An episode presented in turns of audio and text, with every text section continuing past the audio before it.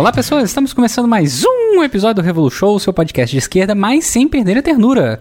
Eu sou o Zamiliano e no episódio de hoje nós vamos começar uma série de cinco semanas com o curso livre Marx e Engels da editora Boitempo, com apoio da Fundação Rosa Luxemburgo. Ou seja, estamos de férias!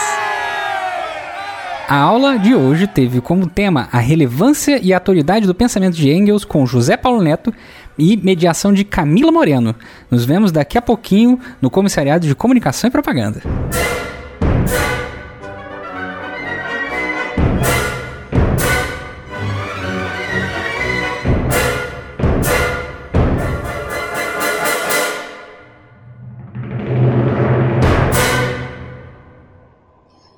Bem, obrigada. Bom dia a todos, né? Primeiramente, eu gostaria de agradecer a Boitempo pelo convite, né? Reiterando tudo que a Ivana já falou, o papel fundamental que a Boitempo tem tido no debate de ideias e na divulgação tão necessária de uma reflexão intelectual com conceitos visando, né, a, a prática política, a transformação da sociedade.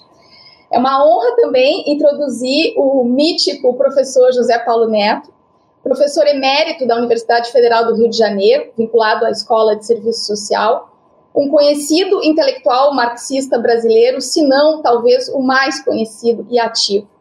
Doutor em Serviço Social, o Neto se destaca também como autor de obras onde apresenta de forma didática e sem reducionismos o pensamento marxista.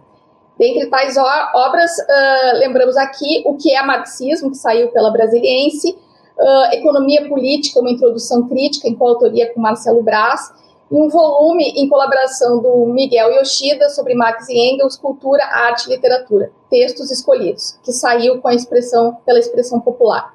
Também tem três volumes de textos sobre Lukács, o jovem Marx, Socialismo, Democratização e a Arte, pela Sociedade, todas pela editora UFRJ.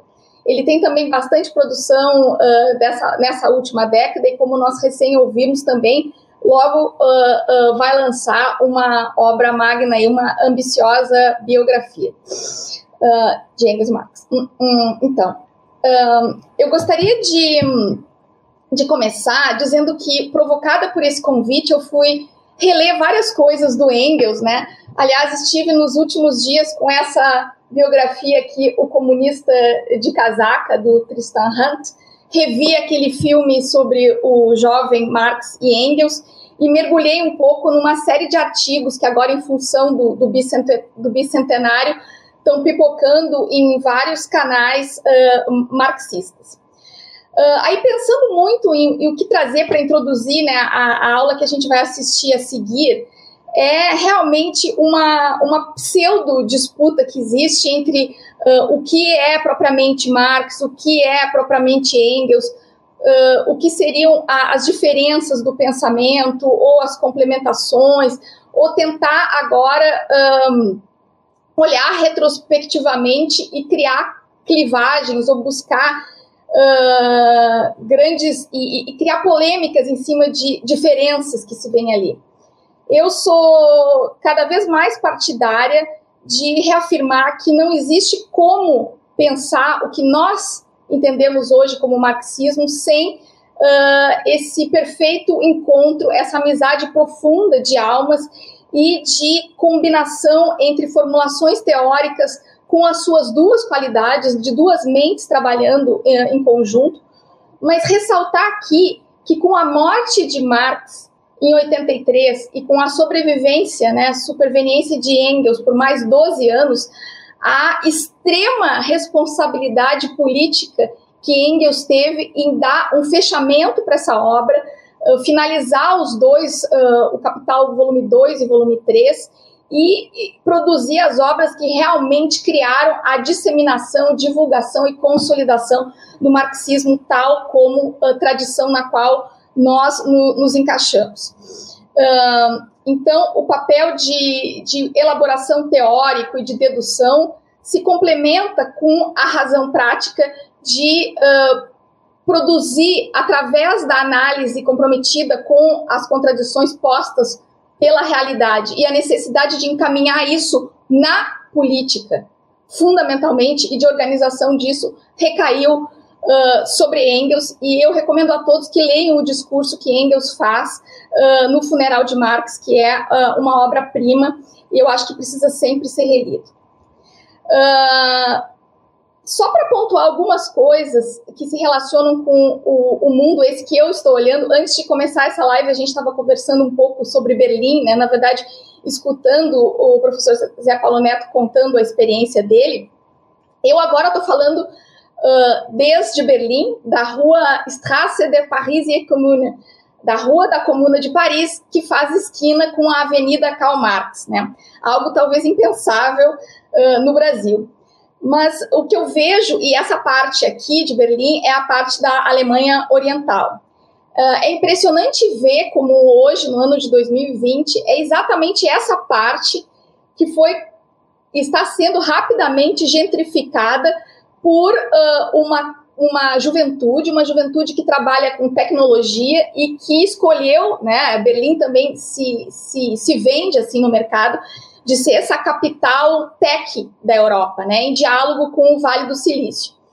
Então, estou é, falando isso porque é importante chamar atenção nesse momento de que, para quem não acompanhou, eu, eu recomendo que acompanhem, quando arquitetos da arquitetura econômica e financeira internacional estão chamando para um grande uh, uh, reboot, né, na verdade, um reset da economia mundial, onde do lado europeu e dos Estados Unidos se fala do New Green Deal, né, do novo Acordo Verde, como uma possibilidade de relançar o capitalismo em novas bases.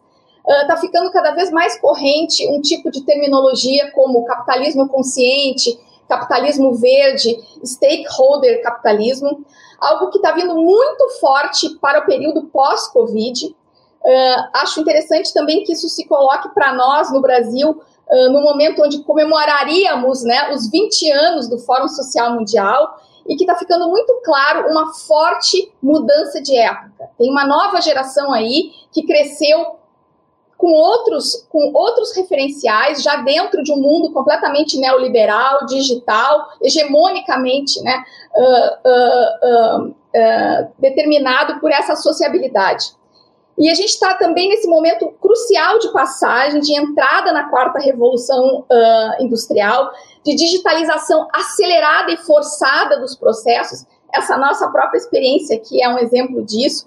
Uberização dos processos de trabalho, uh, coisas impensáveis como o FMI, Banco Mundial defendendo renda mínima universal e a chegada com força da inteligência artificial.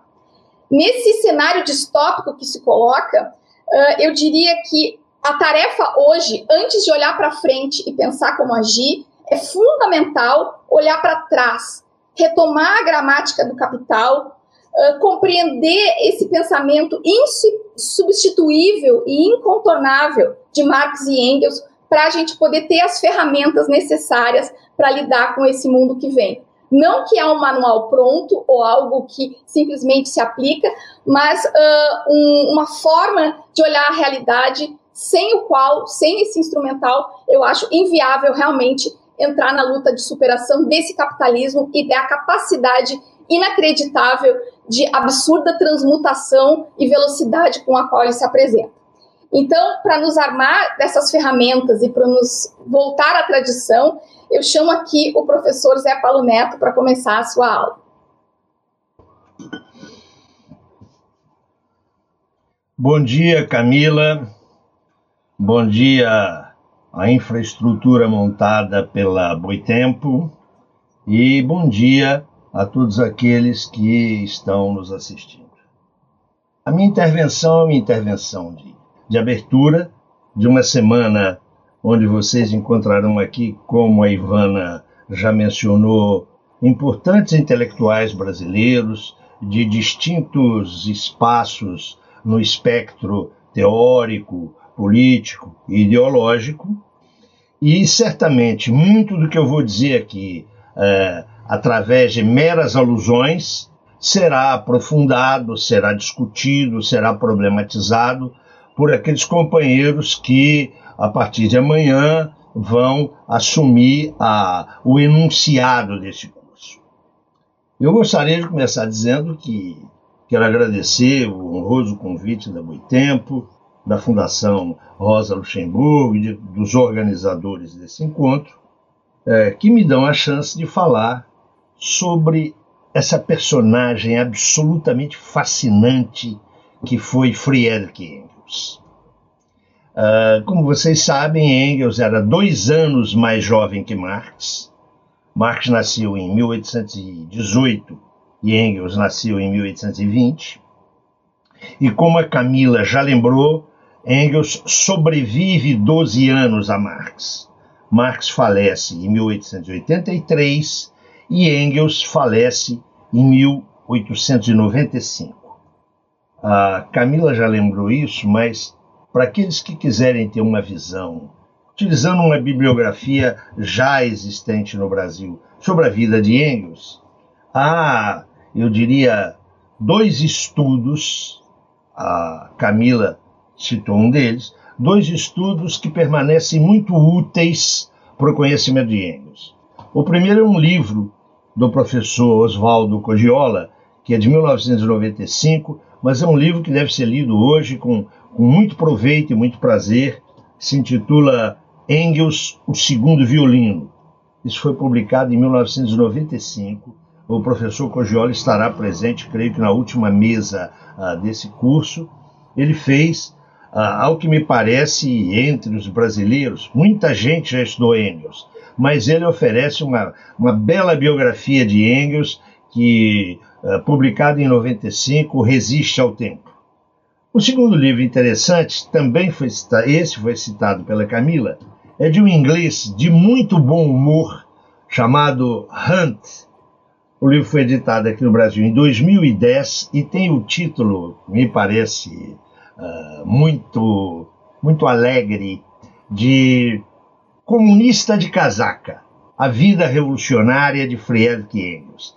Esse livro é um livro feito por um não marxista, é interessante chamar atenção para isso. Uhum. Hunt é um historiador, um competente historiador inglês, mas ele não é marxista, ele tem uma visão uh, extremamente simpática de Engels. Vale a pena ser lido.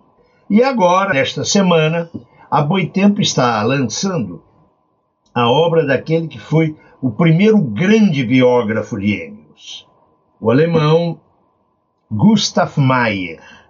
Ele escreveu uma imensa obra sobre Engels, que foi publicada entre 1920 e 1932, e depois ele fez uma espécie de uma síntese para uma edição inglesa, que até hoje é uma edição de referência e que está sendo lançada aqui essa semana no Brasil pela Boitempo.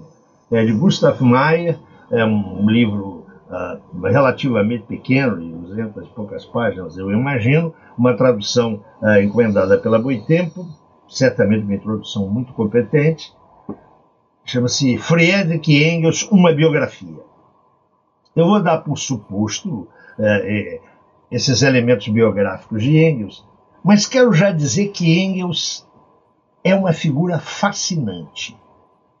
Eu diria que se vocês lerem biogra as biografias do Marx, há várias publicadas no Brasil, está saindo agora uma é, de minha autoria pela Boitempo, vocês vão ver que Marx foi um homem realmente extraordinário.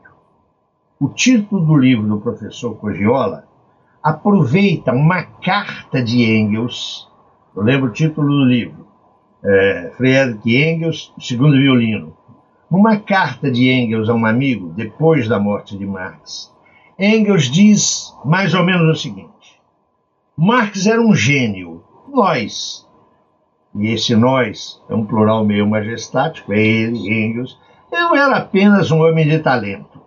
Eu era apenas um segundo violino que teve a sorte de, por 40 anos, trabalhar como primeiro violino. Eu estou convencido de que Engels ah, com a sua modéstia, ah, contribuiu para um equívoco muito grave.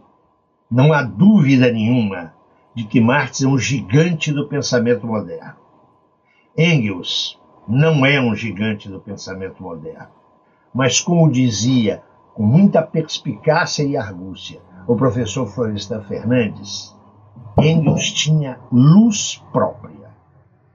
Me parece muito importante, já que o tema, inclusive, uh, da aula que me é atribuída é falar um pouco sobre a relevância e a atualidade de Engels, eu quero começar assinalando isso. Engels tinha luz própria. O seu contributo a Marx, e eu vou mencionar isso aqui várias vezes, foi um contributo substantivo. Mas atenção, se a obra de Engels não tem a magnitude da obra de Marx, nós devemos observar a partida duas coisas. Primeiro, Marx não teria construído a sua obra sem o apoio intelectual e material do próprio Engels. E segundo, a obra específica de Engels, retoma a expressão do professor Florestan, tem luz própria.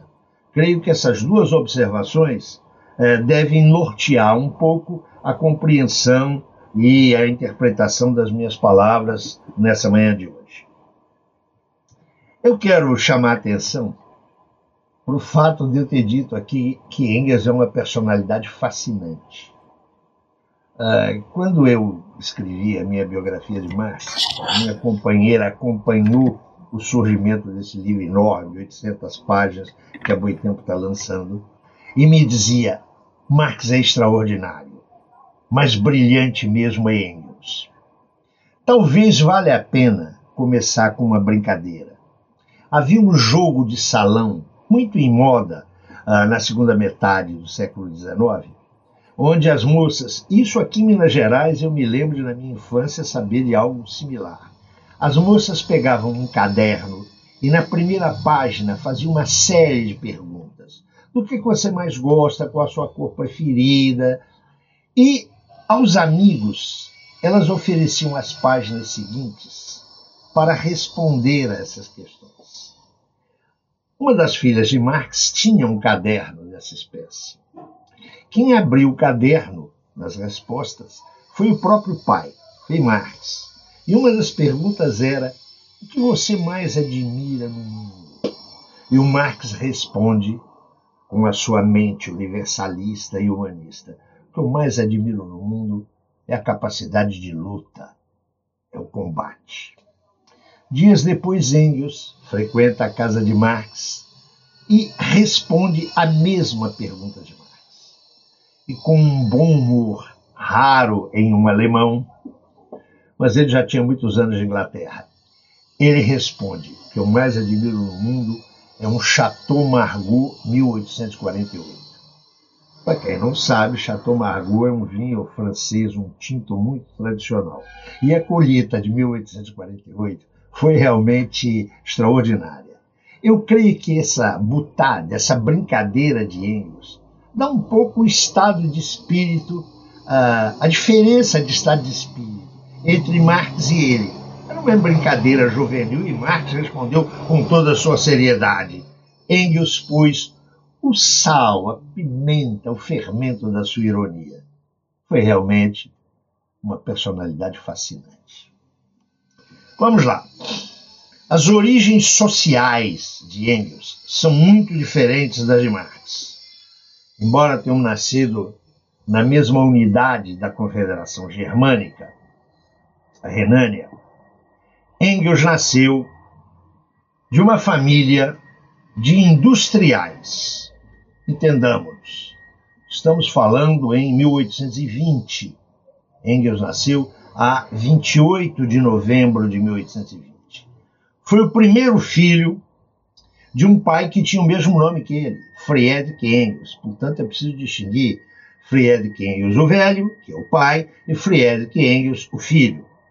Friedrich Engels, pai, administrava um bem de família que era uma indústria têxtil e que tinha uma espécie de filial ou de sucursal com sócios em Manchester, lá na Inglaterra. E o velho Engels queria que o seu primogênito fosse o seu sucessor. Engels, desde pequeno, teve uma relação com o pai, que queria vê-lo um empresário capitalista, uma boa relação, que, como nós veremos, foi interrompida por anos pelo posicionamento e pelo ativismo político de Engels. Com a mãe, Engels tinha uma excelente relação. A mãe era uma mulher extremamente sensível, que sempre manteve a correspondência com o filho, os contatos com o filho, mesmo quando o filho tornou-se um perigoso comunista, e Engels tinha por ela um afeto muito especial. Engels foi desde cedo direcionado para atividades comerciais. Ele completa o liceu, não frequenta nenhum curso universitário uh, uh, formal. Nós veremos que ele uh, vai para a Universidade de Berlim, assiste algumas aulas, mas ele não conclui nenhum curso superior. A primeira saída dele de casa, ele vai trabalhar com um adido comercial alemão, com o, qual ele convive, durante uh, meia dúzia de meses. Neste período, Engels está muito preocupado com literatura. Ele está encantado com um movimento literário que foi encabeçado pelo grande poeta alemão Heinrich Heine, que era a chamada Jovem Alemanha. Engels se envolve é, com alguns amigos, os irmãos Graber, e troca ideias sobre literatura e começa precocemente a escrever, a escrever para um jornal lá da sua cidade, usando um pseudônimo que ele vai usar durante cerca de dois anos, Friedrich Oswald, F. Oswald. Uh, os artigos que ele escreve uh, nesse momento em que ele é apenas um, um jovem democrata, causam um enorme impacto na sua cidade natal. E as pessoas têm uma imensa curiosidade de saber quem é F. Oswald. Vão saber um pouco depois. Ele termina esse estágio comercial e resolve ir para Berlim prestar o serviço militar voluntário. É importante assinalar isso. Engels torna-se membro voluntário de um batalhão de artilheiros em Berlim. Por que, que é importante notar isso? Nós vamos falar daqui a pouco uma espécie de divisão de trabalho entre Marx e Engels, depois que eles começarem a operar juntos. E Engels vai se encarregar de questões militares. Uh, o seu apelido na sua madurez, na sua maturidade, vai ser general. Ele vai ser chamado pelos íntimos de general. Por que isso? Porque ele vai se dedicar muito ao estudo das estratégias e das técnicas militares.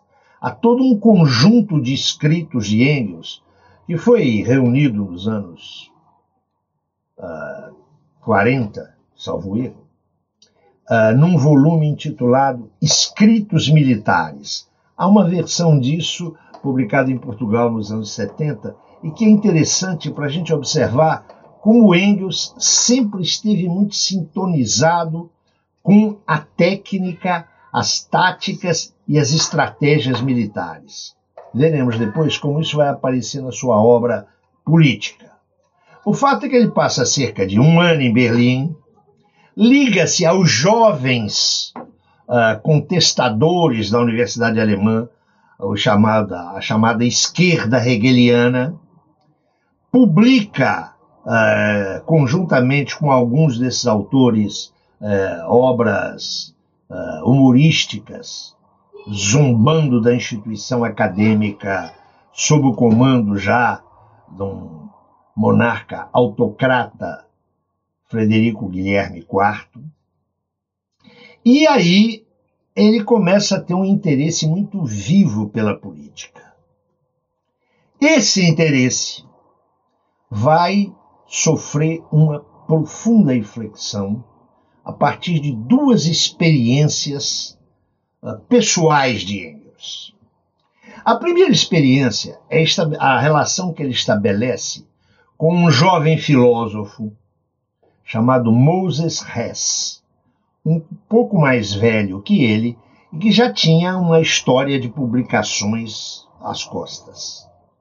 Hess vai desenvolver, no âmbito dos jovens hegelianos uma teoria socialista. Moses Hess será um teórico daquilo que ficará conhecido como comunismo filosófico. Isso é na entrada dos anos 40. É bom que se grave o nome de Hess, porque ele foi um pensador à época bastante importante e influi muito sobre o jovem Engels. Antes que Marx estude comunismo, socialismo e faça suas opções revolucionárias, Engels, eu quero insistir nisso, antes de Marx, descobre o comunismo, um comunismo puramente filosófico. Esse é o primeiro uh, passo que Engels vai dar naquilo que será a grande aventura da sua vida, a aventura revolucionária.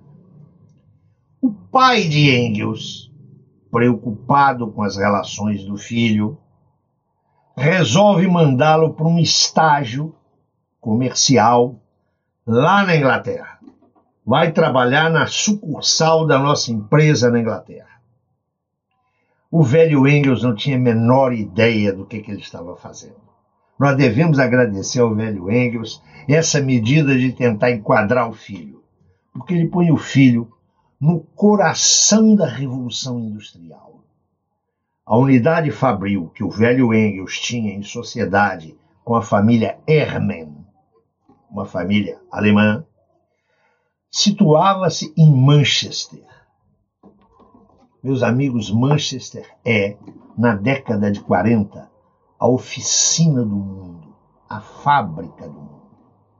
Esta cidade Manchester, ah, que ainda é uma cidade bastante importante na Inglaterra, atenção, lá fica o clube de futebol para o qual eu torço, que é o Manchester United, não confundir com o Manchester do Guardiola, é outro Manchester.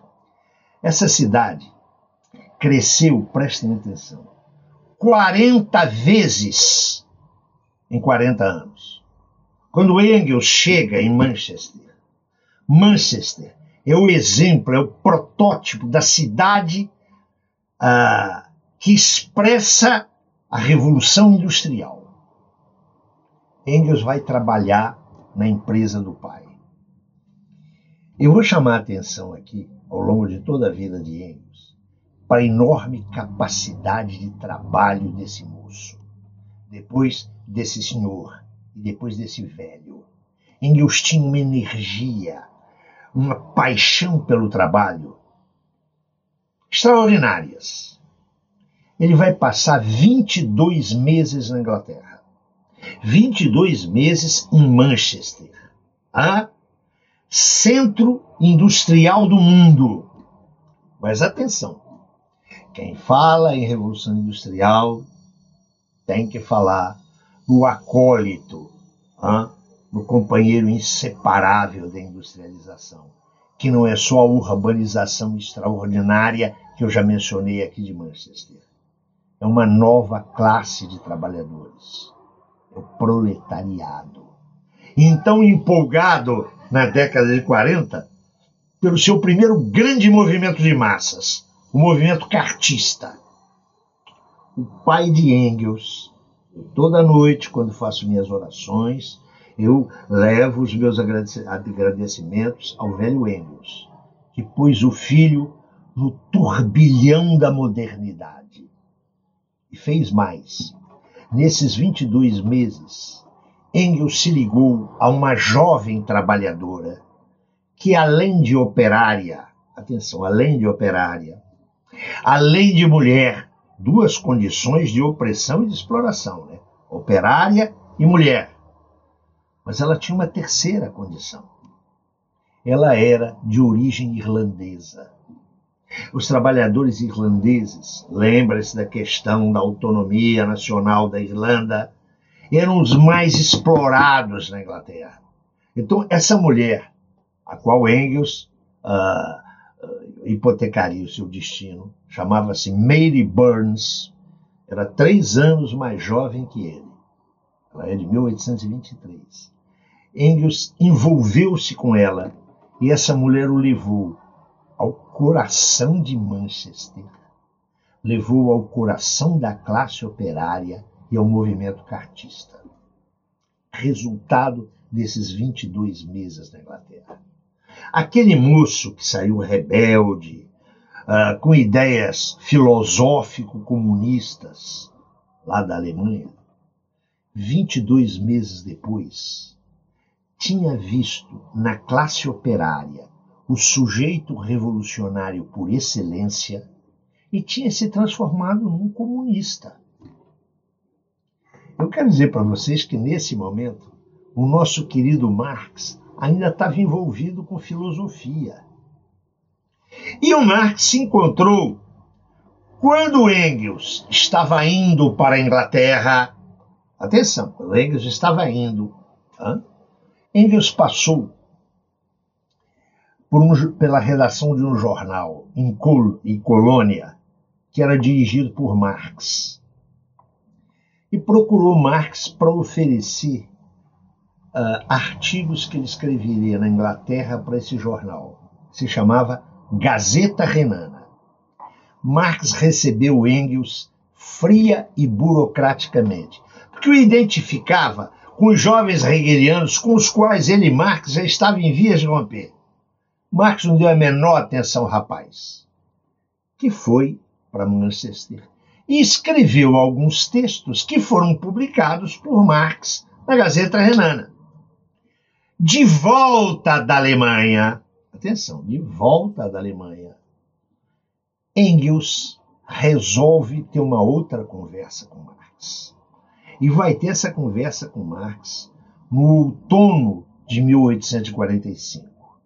E os dois, a essas alturas, Marx e Engels, estavam muito diferentes daquele encontro que tiveram lá uh, em Colônia, quando Engels foi para a Inglaterra. O que, que tinha acontecido com o nosso amigo Marx?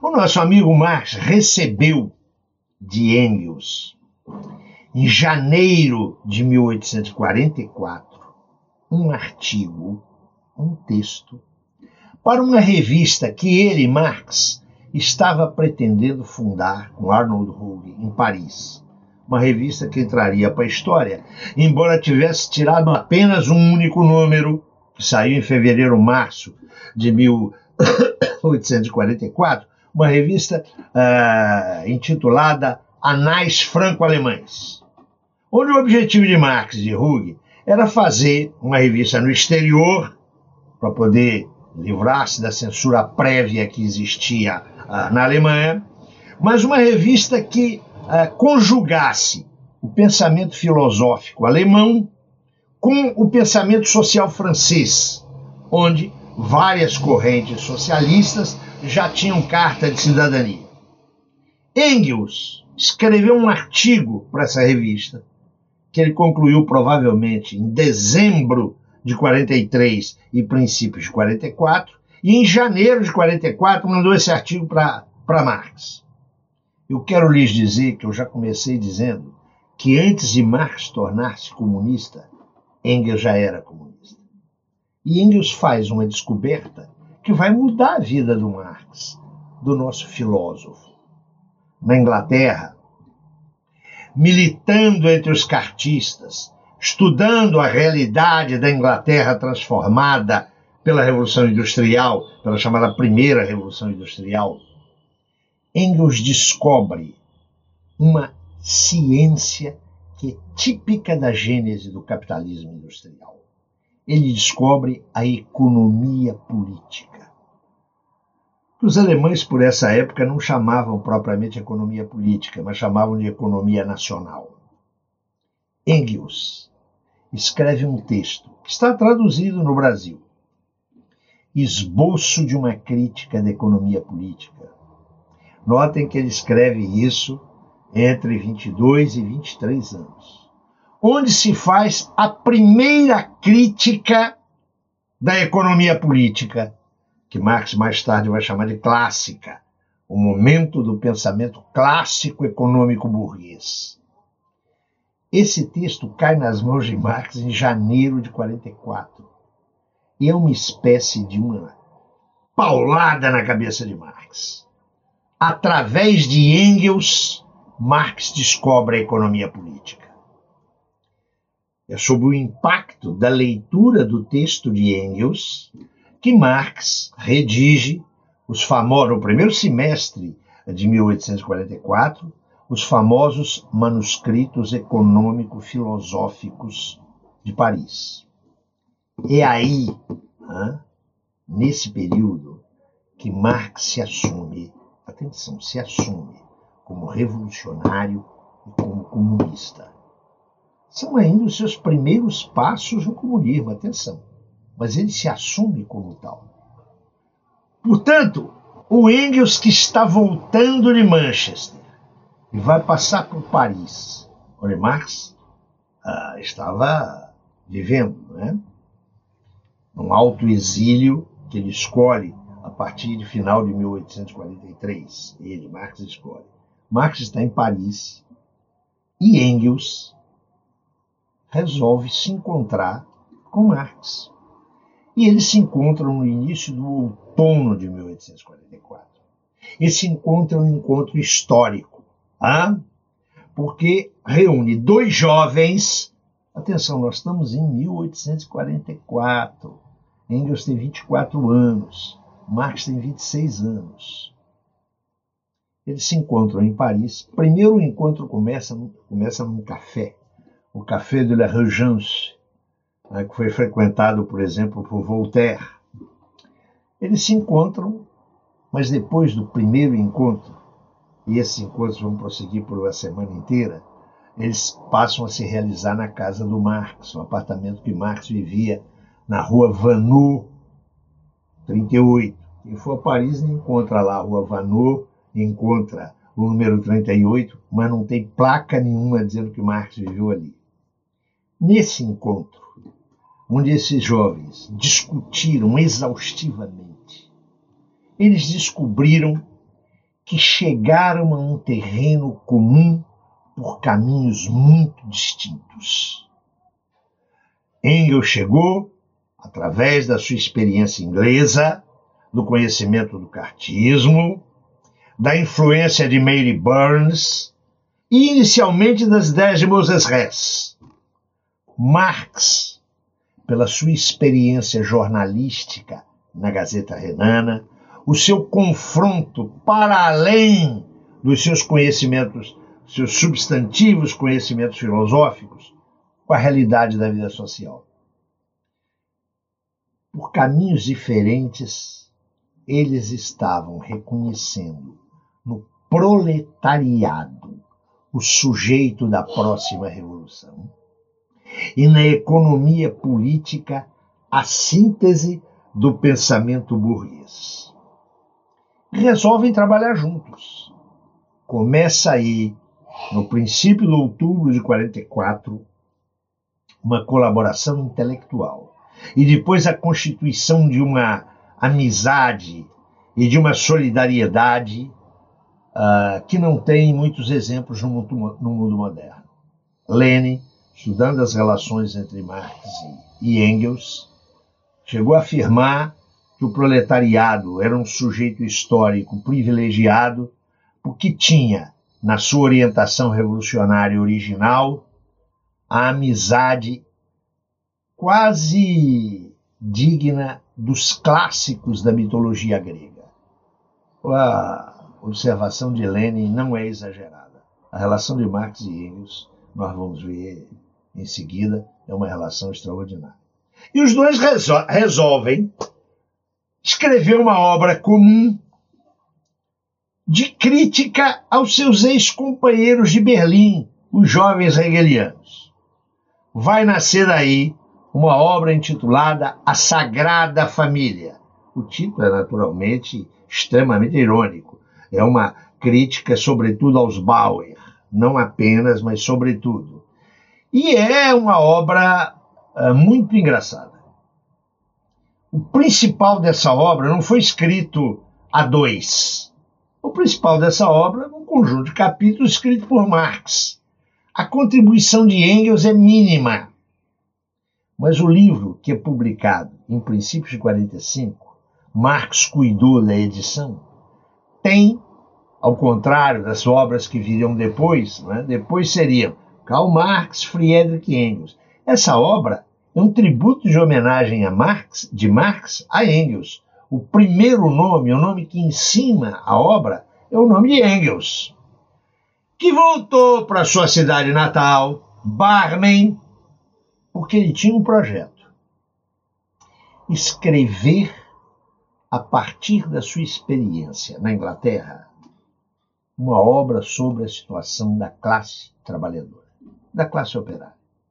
E eu quero chamar a atenção disso especialmente para os nossos uh, estudantes que estão fazendo aí mestrado, doutorado, conseguem 24 meses de bolsa ou 48.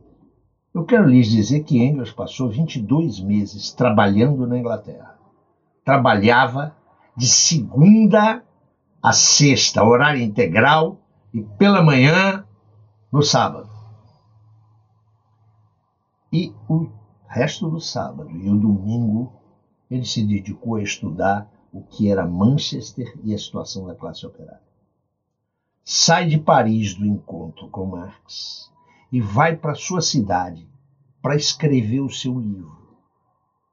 No primeiro semestre de 1845, enquanto Marx está em Paris, Engels se tranca no seu quarto e escreve aquela obra-prima que é publicada no ano de 45 e antes que ele completasse, atenção, antes que ele completasse os seus 25 anos, a situação da classe trabalhadora na Inglaterra. Obra que está editada aqui no Brasil, numa bela edição pela Boitempo. Ele não precisou de muitos meses de doutorado para escrever essa monumental obra. Eu quero insistir nisso. Esse primeiro livro solo de Engels é um clássico não apenas da tradição marxista, é um clássico dos estudos sociológicos. É uma obra-prima. Eu recomendo a todos os jovens que operam na área das ciências sociais que leiam com atenção essa obra. Essa obra, ainda hoje, 2020, é um exemplo de observação participante, de estudo bibliográfico e de como a paixão revolucionária sustenta uma construção teórica impar. É claro que esse Engels volta para sua cidade natal e não fica só escrevendo trancado dentro do quarto.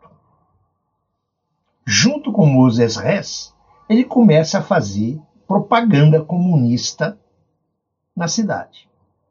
Filho de quem era. Atenção, filho de quem era. Isso abre um conflito entre Engels e o pai. Eu quero sinalizar que se trata de um angustiante conflito que vai acompanhar Engels até setembro de 1870.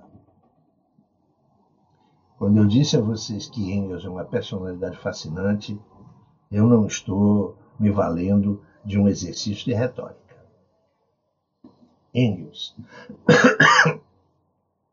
entra em choque em 1845, no primeiro semestre, com seu pai, Disse, mas eu, eu tenho um filho comunista em casa. Atenção, um filho comunista está trancado dentro do escritório, não vai trabalhar na, na fábrica e ainda à noite faz agitação, porque a polícia já estava de olho nele. Nesse ano de 45, Engels sai de casa e rompe com o pai.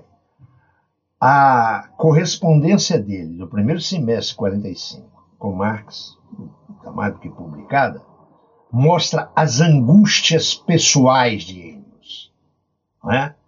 Eu estou traindo meu pai, mas ele está num lado da luta de classe, eu estou no outro. Eu estou irritando a minha mãe. Eu sou filho querido e estou trazendo conflitos familiares. Engels, entre 45 e 49, 50, vai se dedicar à revolução. Vai sair da Alemanha, vai viver entre a França e entre a Bélgica, para onde Marx, ah, depois de expulso da França ah, em fevereiro de 45, é obrigado a viver, Engels vai se tornar um revolucionário. Participará ativamente da Revolução de 48, pegará em armas em 1849 e terá que se exilar na Inglaterra, onde por um ano e meio, dois anos, ele vai viver numa, numa situação angustiante, sem dinheiro, porque não tinha trabalho, e Marx mais quebrado ainda. Em 1851, Engels se reconcilia com a família e vai para Manchester e vai assumir um cargo de direção na empresa familiar. Uh, por meados dos anos 60, princípios dos anos 60, ele se torna coproprietário, coproprietário da empresa Hermann Engels. Ou seja, ele vai viver explorando a má-valia dos trabalhadores. Isso vai lhe custar um sofrimento pessoal. Aquela angústia lá de 45, não é? Teve que romper com a família. Engels vai carregar aí esse peso sobre os ombros. Mas é que de 1852 a 1870, com o que está ganhando na fábrica, ele não só sustenta a família Marx, atenção, ele ajuda vários outros revolucionários alemães obrigados ao exílio. Engels assume esse encargo. Marx dirá desses anos que Engels viveu seu cativeiro egípcio. A imagem é muito bonita. Em 1870, Engels reuniu condições financeiras para aposentar-se, mas atenção, depois de 20 anos de trabalho intenso. Se aposentou, saiu da firma, mudou-se para Londres e agora sim pode ajudar de maneira uh, significativa a levar uma vida decente a família Marx e acumula um pequeno patrimônio que lhe permite viver uh, das suas rendas. E antes que alguém diga, ah, jogou na bolsa. Não, não jogou na bolsa, não. Quero lhes dizer que quando ele morreu em 95, ele deixou ainda um pecúlio significativo. Sabe o que, é que ele fez com esse pecúlio?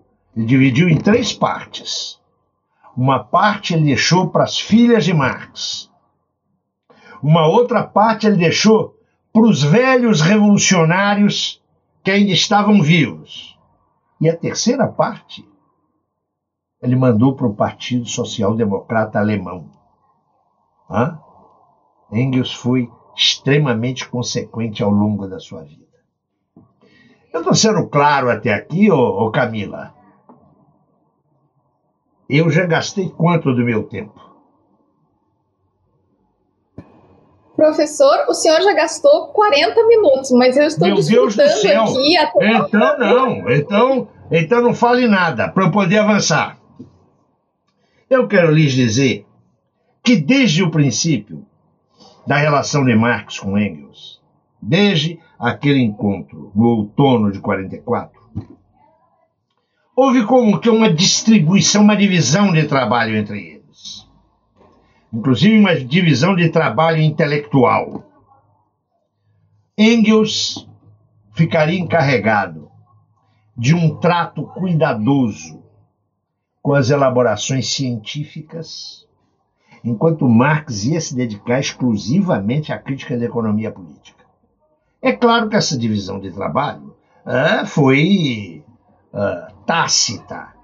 E, na verdade, Engels tem um papel es essencial na vida jornalística de Marx.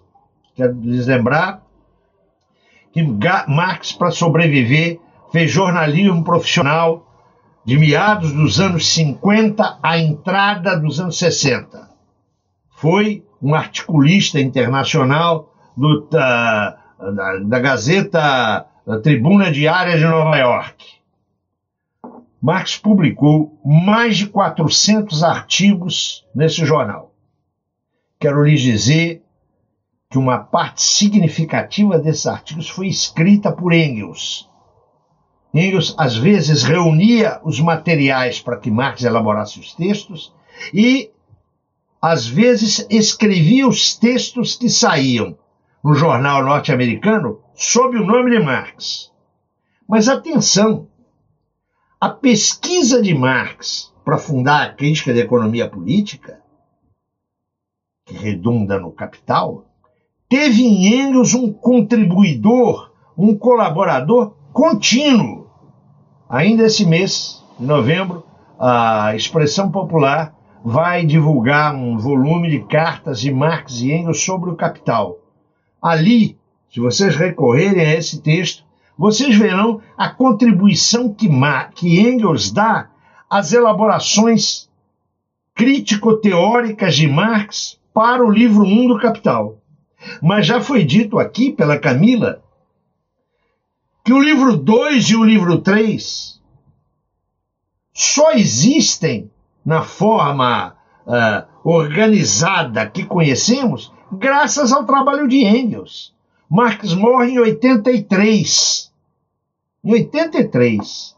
Em 85, Engels torna-se o legatário de seus papéis, do seu espólio. Em 85, ou seja, dois anos depois da morte de Marx, Engels organiza, edita, o livro 2 do Capital. E ele demorou praticamente 10 anos para publicar o livro 3 do Capital, que ele consegue publicar em 1894, um ano antes da sua morte. Eu não tenho a menor dúvida em afirmar que, quanto ao livro 3, Engels é um verdadeiro coautor, é mais que um editor. Aliás, há uma imensa polêmica sobre a fidelidade ou não de Engels aos textos marxianos uh, do volume do, do livro 2 e do livro 3. Essa polêmica, sobretudo na Alemanha. A Camila certamente está acompanhando isso. E a partir da edição da chamada Mega 2, essa polêmica se abriu. Eu quero dizer que há autores que contribuem com a Mega 2 que deixam bastante claro a absoluta fidelidade de Engels. Atenção, absoluta fidelidade de Engels aos textos de Marx. Nessa polêmica, que eu não posso desenvolver aqui, que eu menciono rapidamente na biografia de Marx, eu quero lhes dizer que eu tenho lado e partido. Eu sou daqueles que defendo absoluta fidelidade de Engels, estamos tratando no Capital 2 e 3, ao legado de Marx. Havia ainda um livro 4 do Capital. Engels não chegou a trabalhar nesse livro 4, ele teve uma primeira edição muito precária uh, nos anos 10, por Kautsky, e só depois, nos anos 50, que teve uma, uma edição, eu diria, uh, fiável. Marx morre em 83. Engels se encarrega do seu legado enquanto está vivo. Marx deixou uma série de anotações a partir da leitura que ele andou fazendo de antropólogos e de etnólogos, alguns alemães e, sobretudo, um americano, Lewis Morgan, que seria muito importante. Marx tinha o projeto de escrever um livro. Engels recolheu essas observações de Marx e escreveu e publicou um livro admirável, livro que eu costumo dizer todas as mulheres deveriam ler, porque é um livro feminista até a alma, hein? onde Engels mostra a importância do matriarcado e o desastre para as mulheres que foi o fim do matriarcado. É a origem da família, do Estado e da propriedade privada belíssimo trabalho de Engels.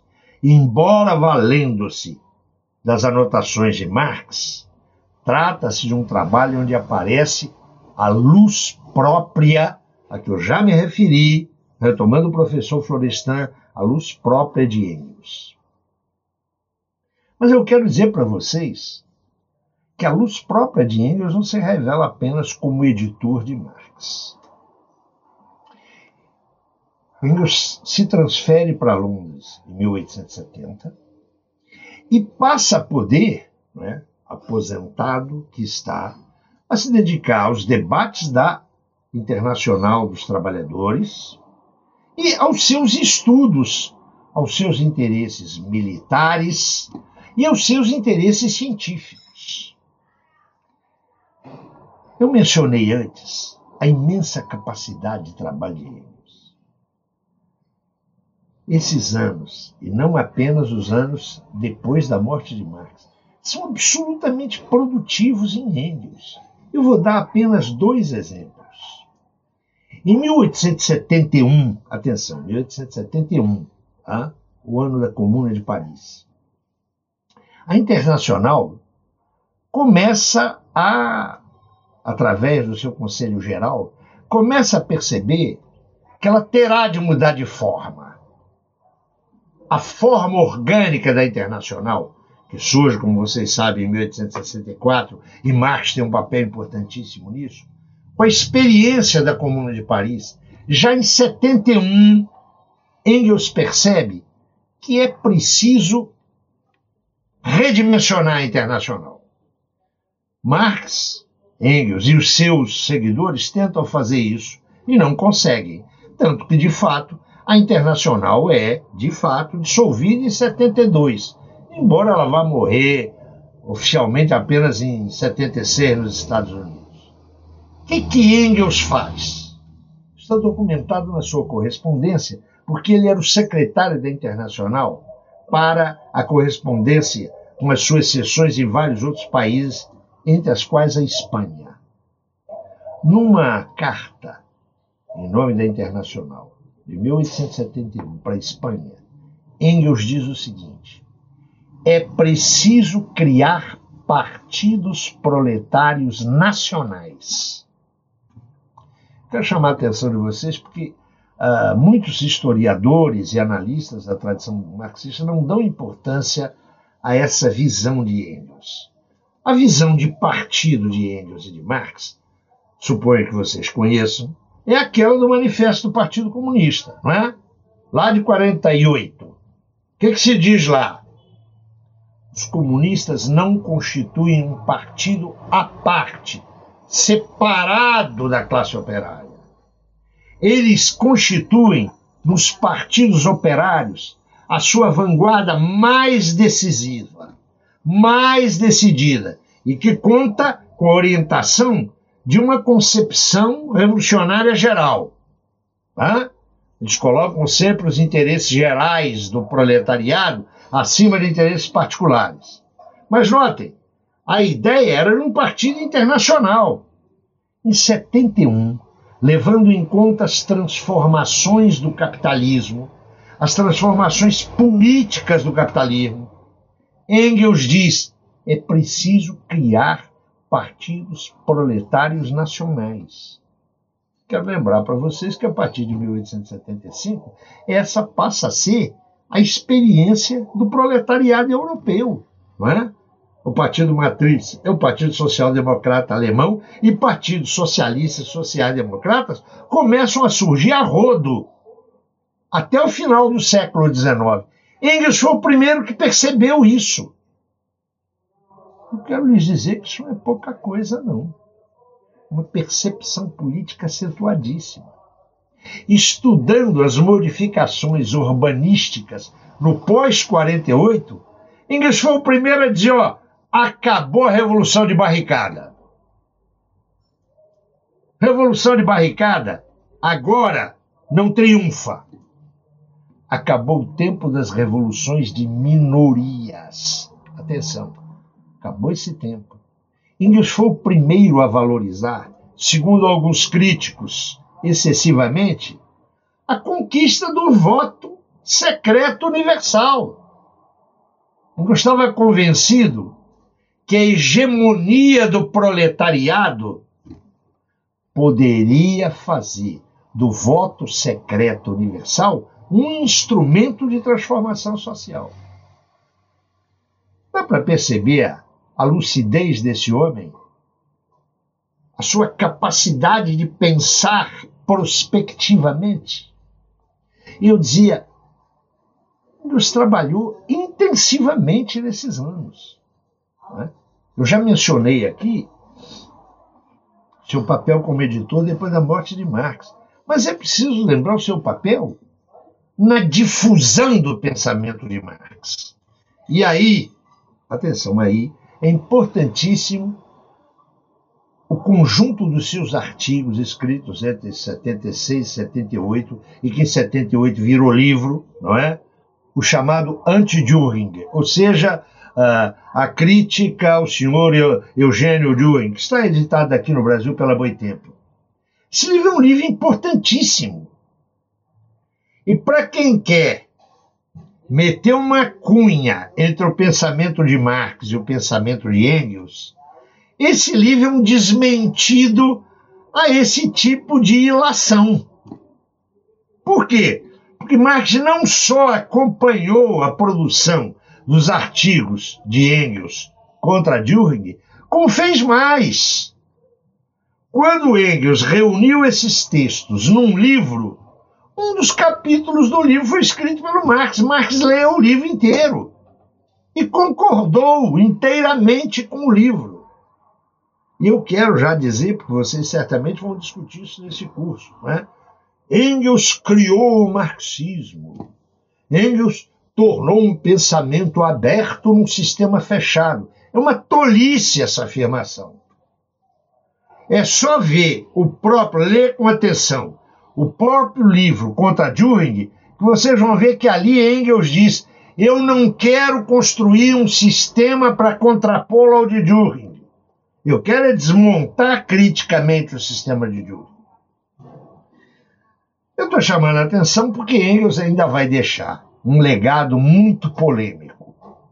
Nós já vimos que ele acompanhava o debate científico. Ele vai ter o projeto de escrever um livro onde ele discutiria a dialética da natureza. Esse seria, inclusive, ao que tudo indica, o título que ele daria a esse livro, que ele não escreveu. Atenção, ele não escreveu. Ele deixou um conjunto de apontamentos. Esses apontamentos foram publicados como um livro em 1925, é uma publicação póstuma. Eu quero dizer que há uma intensa discussão entre marxistas e não só acerca uh, da dialética da natureza. Há marxistas que acham que não há dialética na natureza, outros que dizem que Engels fez uma translação uh, pouco responsável da dialética da história para a dialética da, da natureza. Eu quero dizer para vocês que essa questão que está ainda em aberto deve ser tratada com muito cuidado. Em primeiro lugar, atenção, em primeiro lugar, porque Engels não concluiu a dialética da natureza. E em segundo lugar, porque há um conjunto de textos de Engels que mostram claramente que Engels não reduziu, não equacionou, não equalizou a dialética da natureza, a dialética da sociedade. Eu vou só chamar atenção para um ponto que me parece da maior importância. Depois da morte de Marx, Engels não apenas se dedicou à edição eh, do livro 2 e do livro 3 do Capital. Ele se dedicou a, a reeditar muitos textos perdidos no passado de Marx. E, sobretudo, ele passou a exercer um papel que até 1883 era o de Marx. Uma espécie de, eu vou usar um termo contemporâneo, por favor, me falta qualquer outro. Né? Eu diria antes, um conselheiro dos socialistas do mundo inteiro. Hoje diríamos, como um consultor dos socialistas do mundo inteiro. Engels esteve ativo nisso até poucos meses antes de sua morte. Atenção, até poucos meses antes de sua morte. A sua correspondência é uh, enorme. e na sua correspondência dos anos 90 em diante, ele está profundamente preocupado com o simplismo, com o reducionismo com que certos autores marxistas estão tratando o legado de Marx. Ele começa a insistir em que, isso é textual da sua correspondência dos anos 90, o que Marx nos deixou não é um catecismo. O que Marx nos deixou é um roteiro de pesquisa. São indicações para pesquisa. Isso é absolutamente importante. Absolutamente importante. O papel de Engels quanto a isso é extraordinário.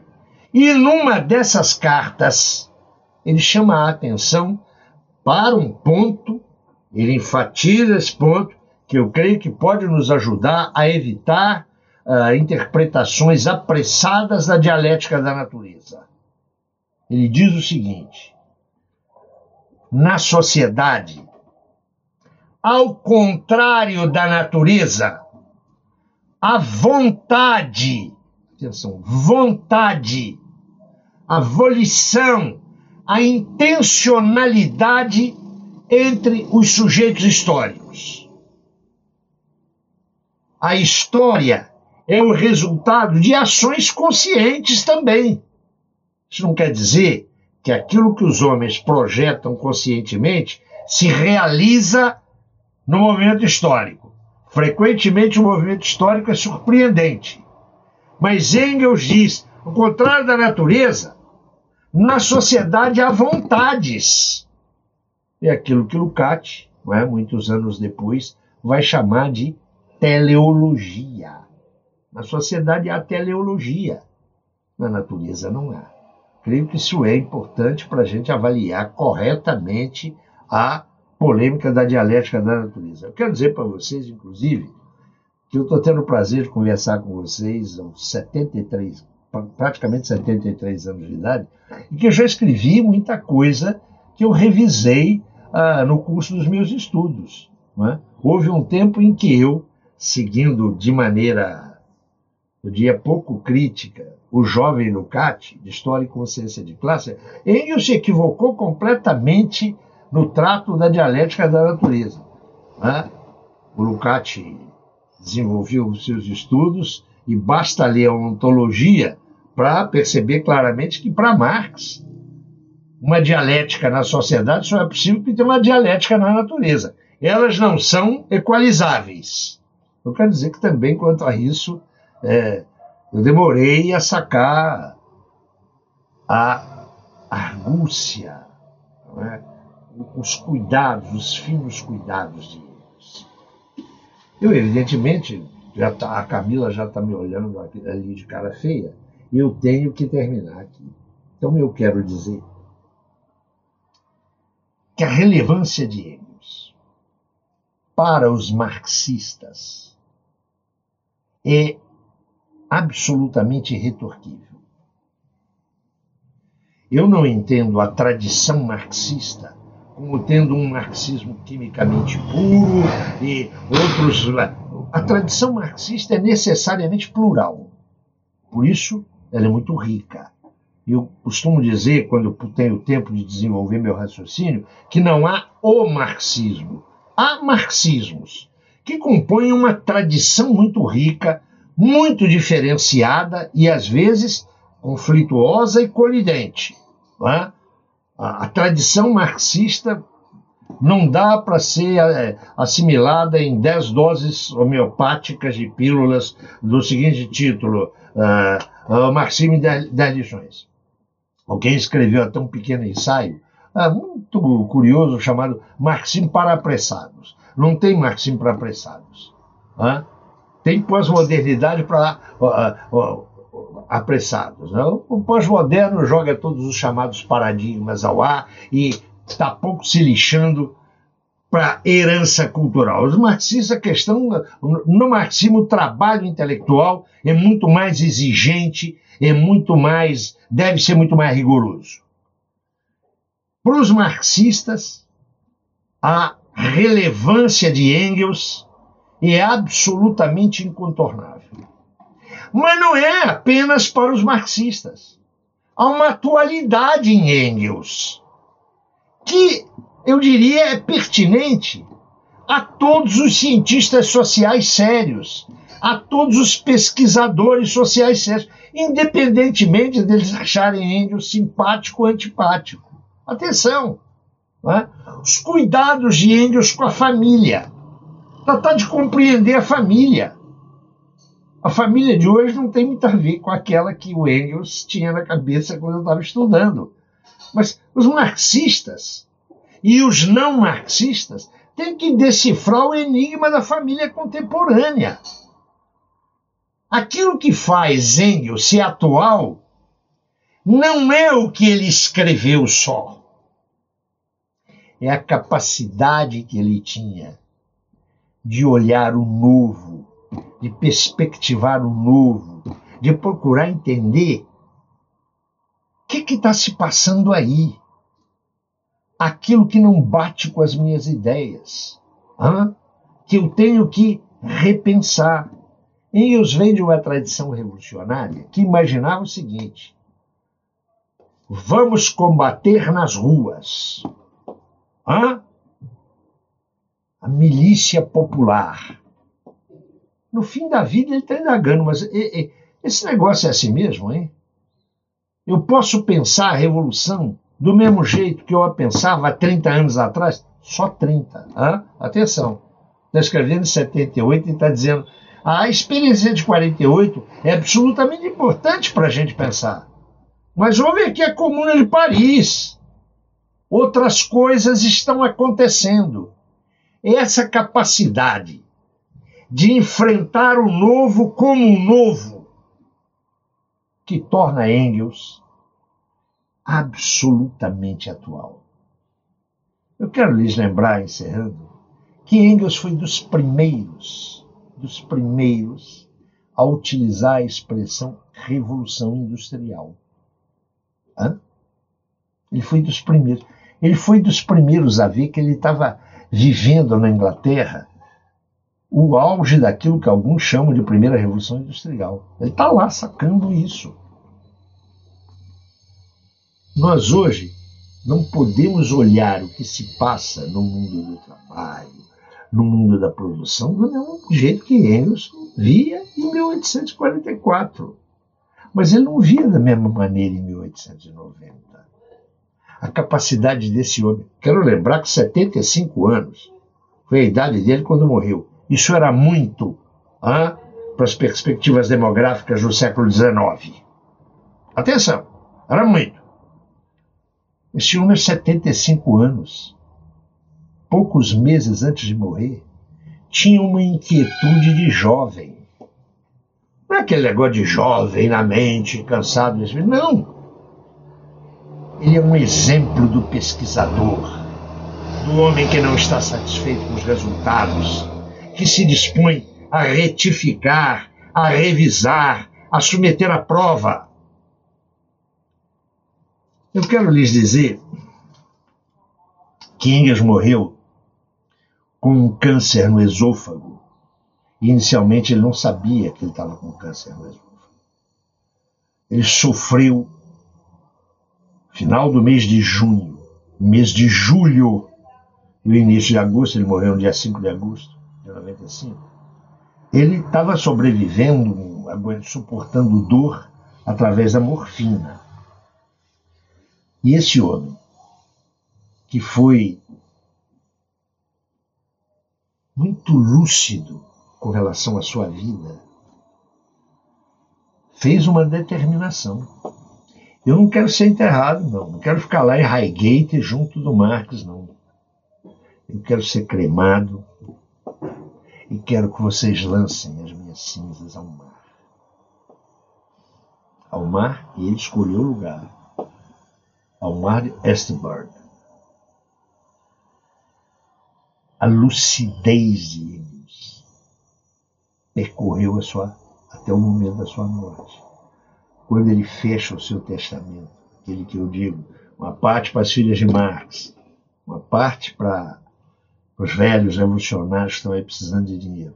E a outra parte, o Partido Alemão, Ele diz: E tomem um bom vinho em meu nome a hora que pegarem esse dinheiro. Acho que nós devemos seguir muito esse exemplo extraordinário de Frederico, se tivéssemos que traduzir, eu acho que seria perfeito. Frederico dos Anjos. Muito obrigado. Estou disponível para para que a gente possa cavucar a partir desse grande roteirão que vocês vão aprofundar ao longo desta semana. Muito obrigado pela paciência e pela audiência. Ô Camila, agora você pode rir para mim, não, não fui muito além do tempo. Não, tá ótimo. Eu deixei, eu não quis interromper porque realmente eu acho que foi um, um ciclo assim muito lindo. Primeiro quero lhe agradecer pela brilhante exposição, apaixonada. Uh, é cada vez mais raro, né, ouvir isso. Assim, então eu fico realmente deleitada, que mal posso esperar para ler o seu próximo livro.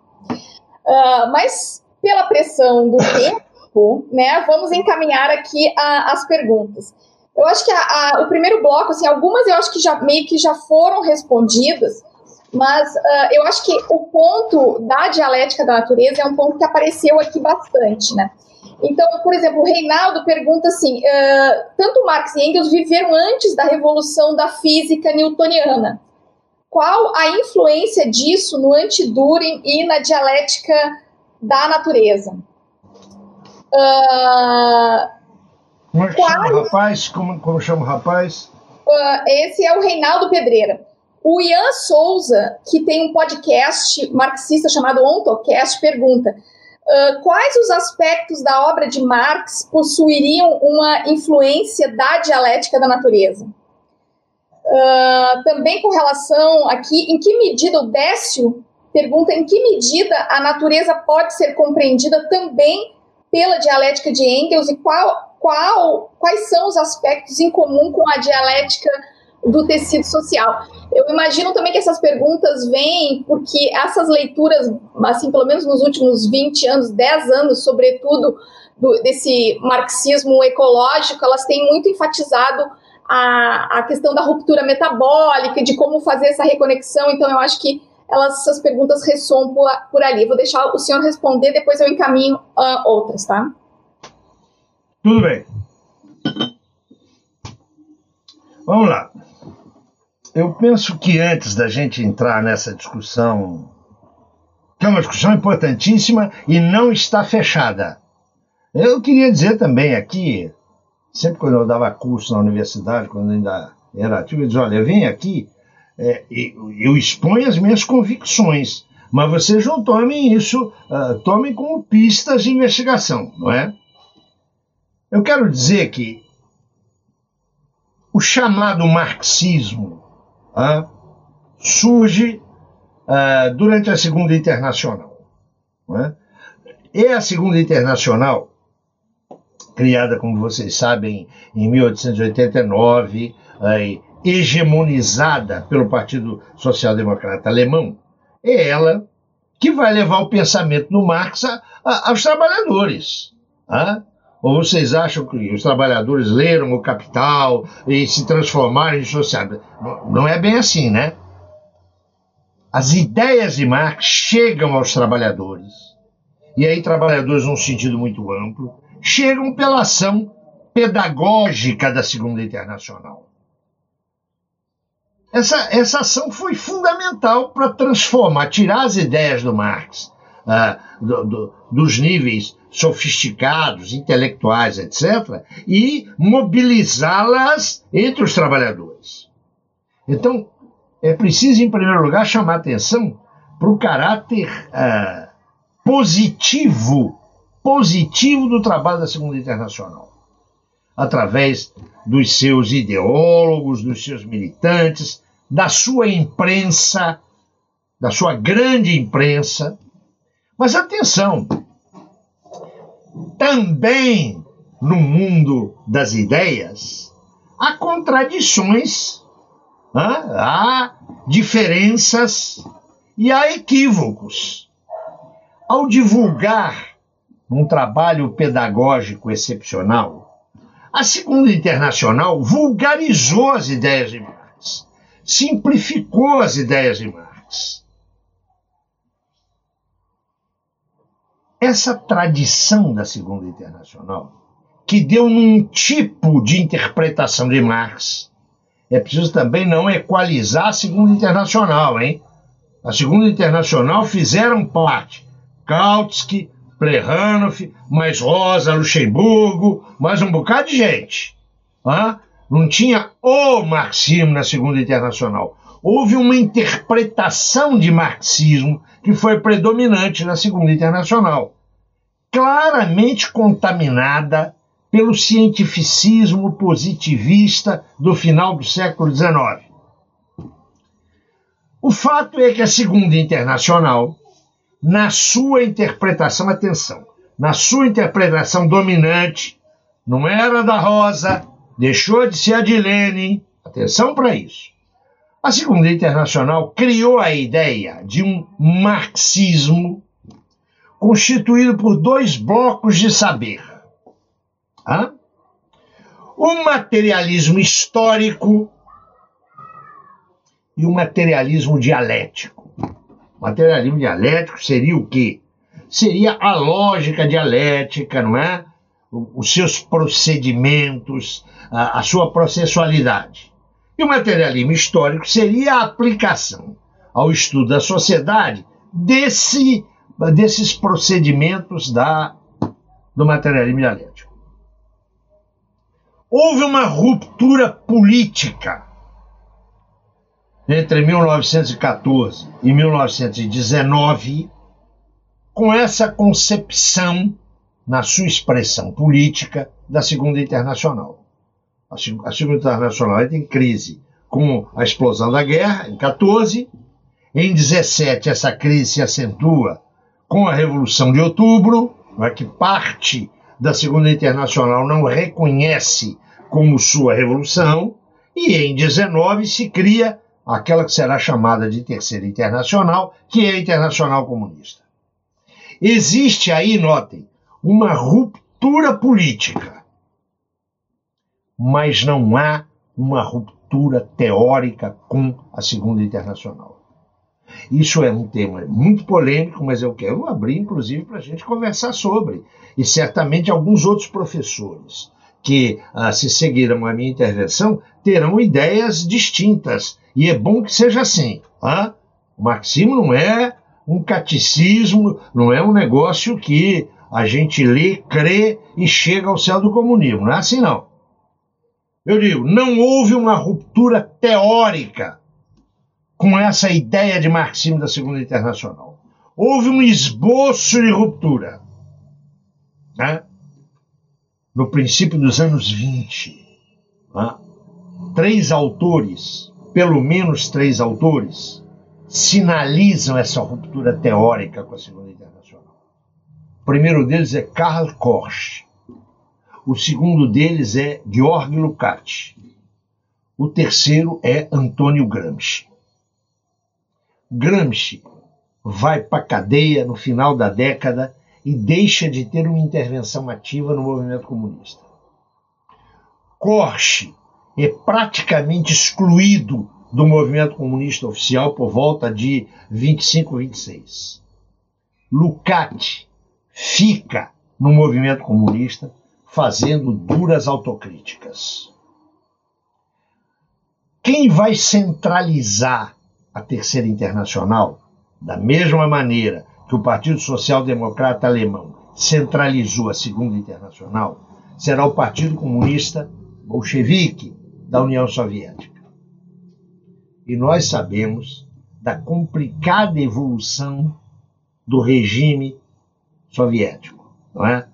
Partir de 29, aquilo que era uma ditadura do proletariado vai acabar por se converter numa ditadura sobre o proletariado. A resultante disso, que eu não posso discutir aqui, já discuti em outros textos meus, foi a autocracia stalinista, que criou, notem, o seu marxismo, o marxismo oficial, com aquele nome, não é? Marxismo-leninismo.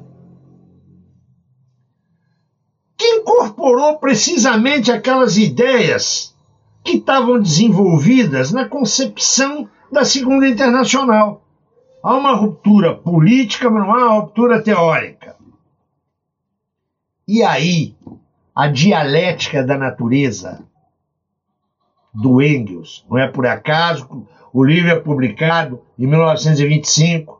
A dialética da natureza vai ser entronizada naquilo que o Marcuse chamou de marxismo soviético. Os resultados disso, eu pessoalmente posso estar enganado, é? foram catastróficos no domínio científico, e eu estou falando isso porque eu vejo agora um bocado de viúva do stalinismo, né? que é uma coisa que me preocupa profundamente. Me preocupa profundamente. É? Esquece-se do caso Lysenko. É só estudar um pouquinho de história para ver onde é que deu essa ideia de uma ciência proletária, de uma biologia proletária e por aí afora. Por que, que eu estou reconstruindo isso? Porque além das críticas à dialética da natureza, que estavam pintando lá em Lucati e em Koch, nos anos 50, em resposta ao chamado marxismo soviético, toda uma série de importantes pensadores simplesmente rifa o debate da dialética da natureza. Pega Engels, a interpretação soviética da dialética da natureza, e diz: olha, isso aqui é uma contrafação. Marx não tem nada a ver com isso. Peguem, por exemplo, o importante debate de Merleau-Ponty e de Sartre na França. Lembro que Sartre, em certos textos, diz dialética da natureza é um delírio. Isso não tem nada a ver com Marx. É claro que é uma simplificação aí, mas se compreende, atenção, se compreende a simples reação que obriga os marxistas sérios a repensar esse debate. Bom, vamos, com esse pano de fundo que me parece indispensável, tentar conversar com o Reinaldo, com o Ian e com o Décio.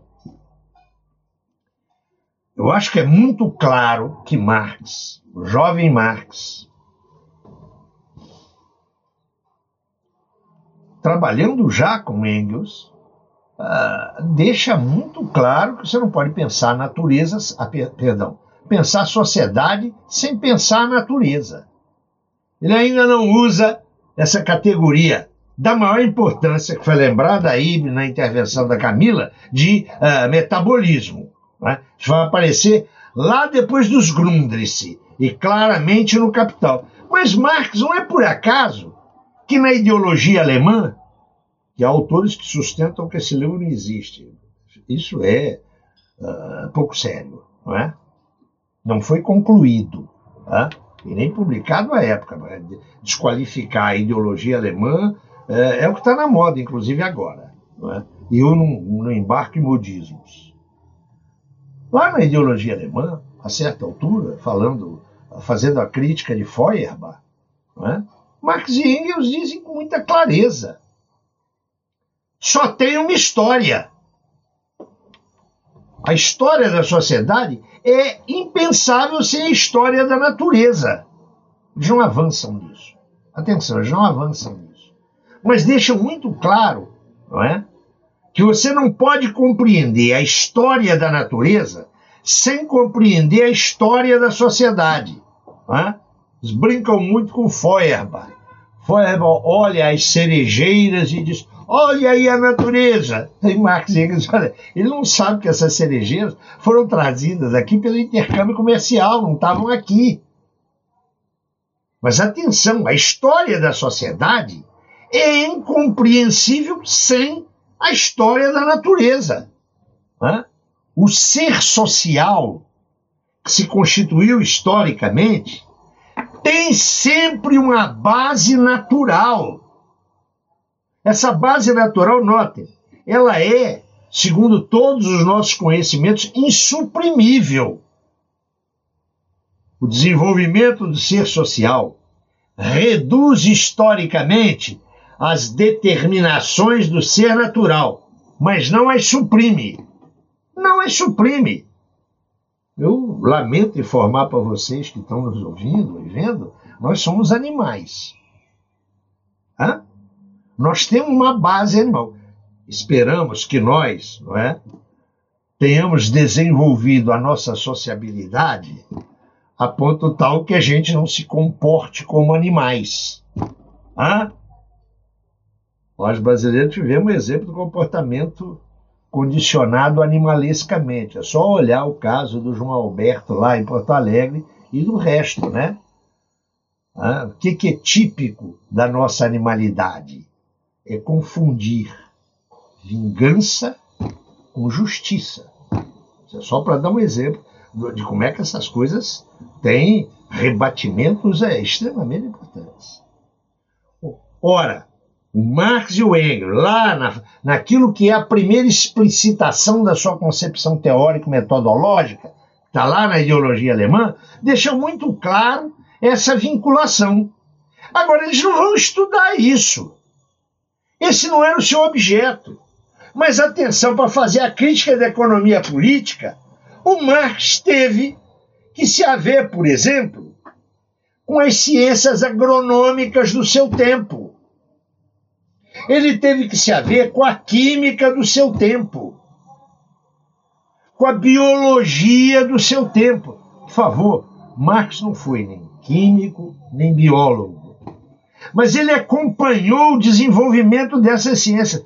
A publicação, sobretudo pelos chamados ecossocialistas, e que veio a favorecer o ecossocialismo, ou essa discussão ecossocialista, a publicação de uma série de textos que dormia nos arquivos uh, do espólio marxiano, que vão colocar em discussão o problema do metabolismo que foi uh, mencionado aqui pela, pela Camila, deixa isso muito claro. O Marx apanhou isso dos autores do seu tempo.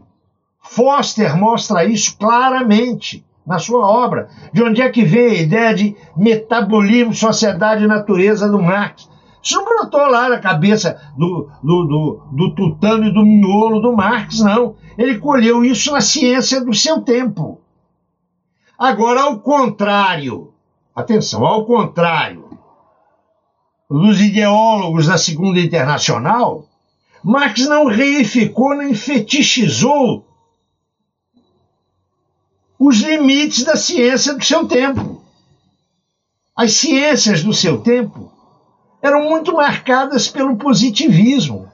A sua noção de lei, a sua noção de legalidade, o Marx jamais entrou nisso.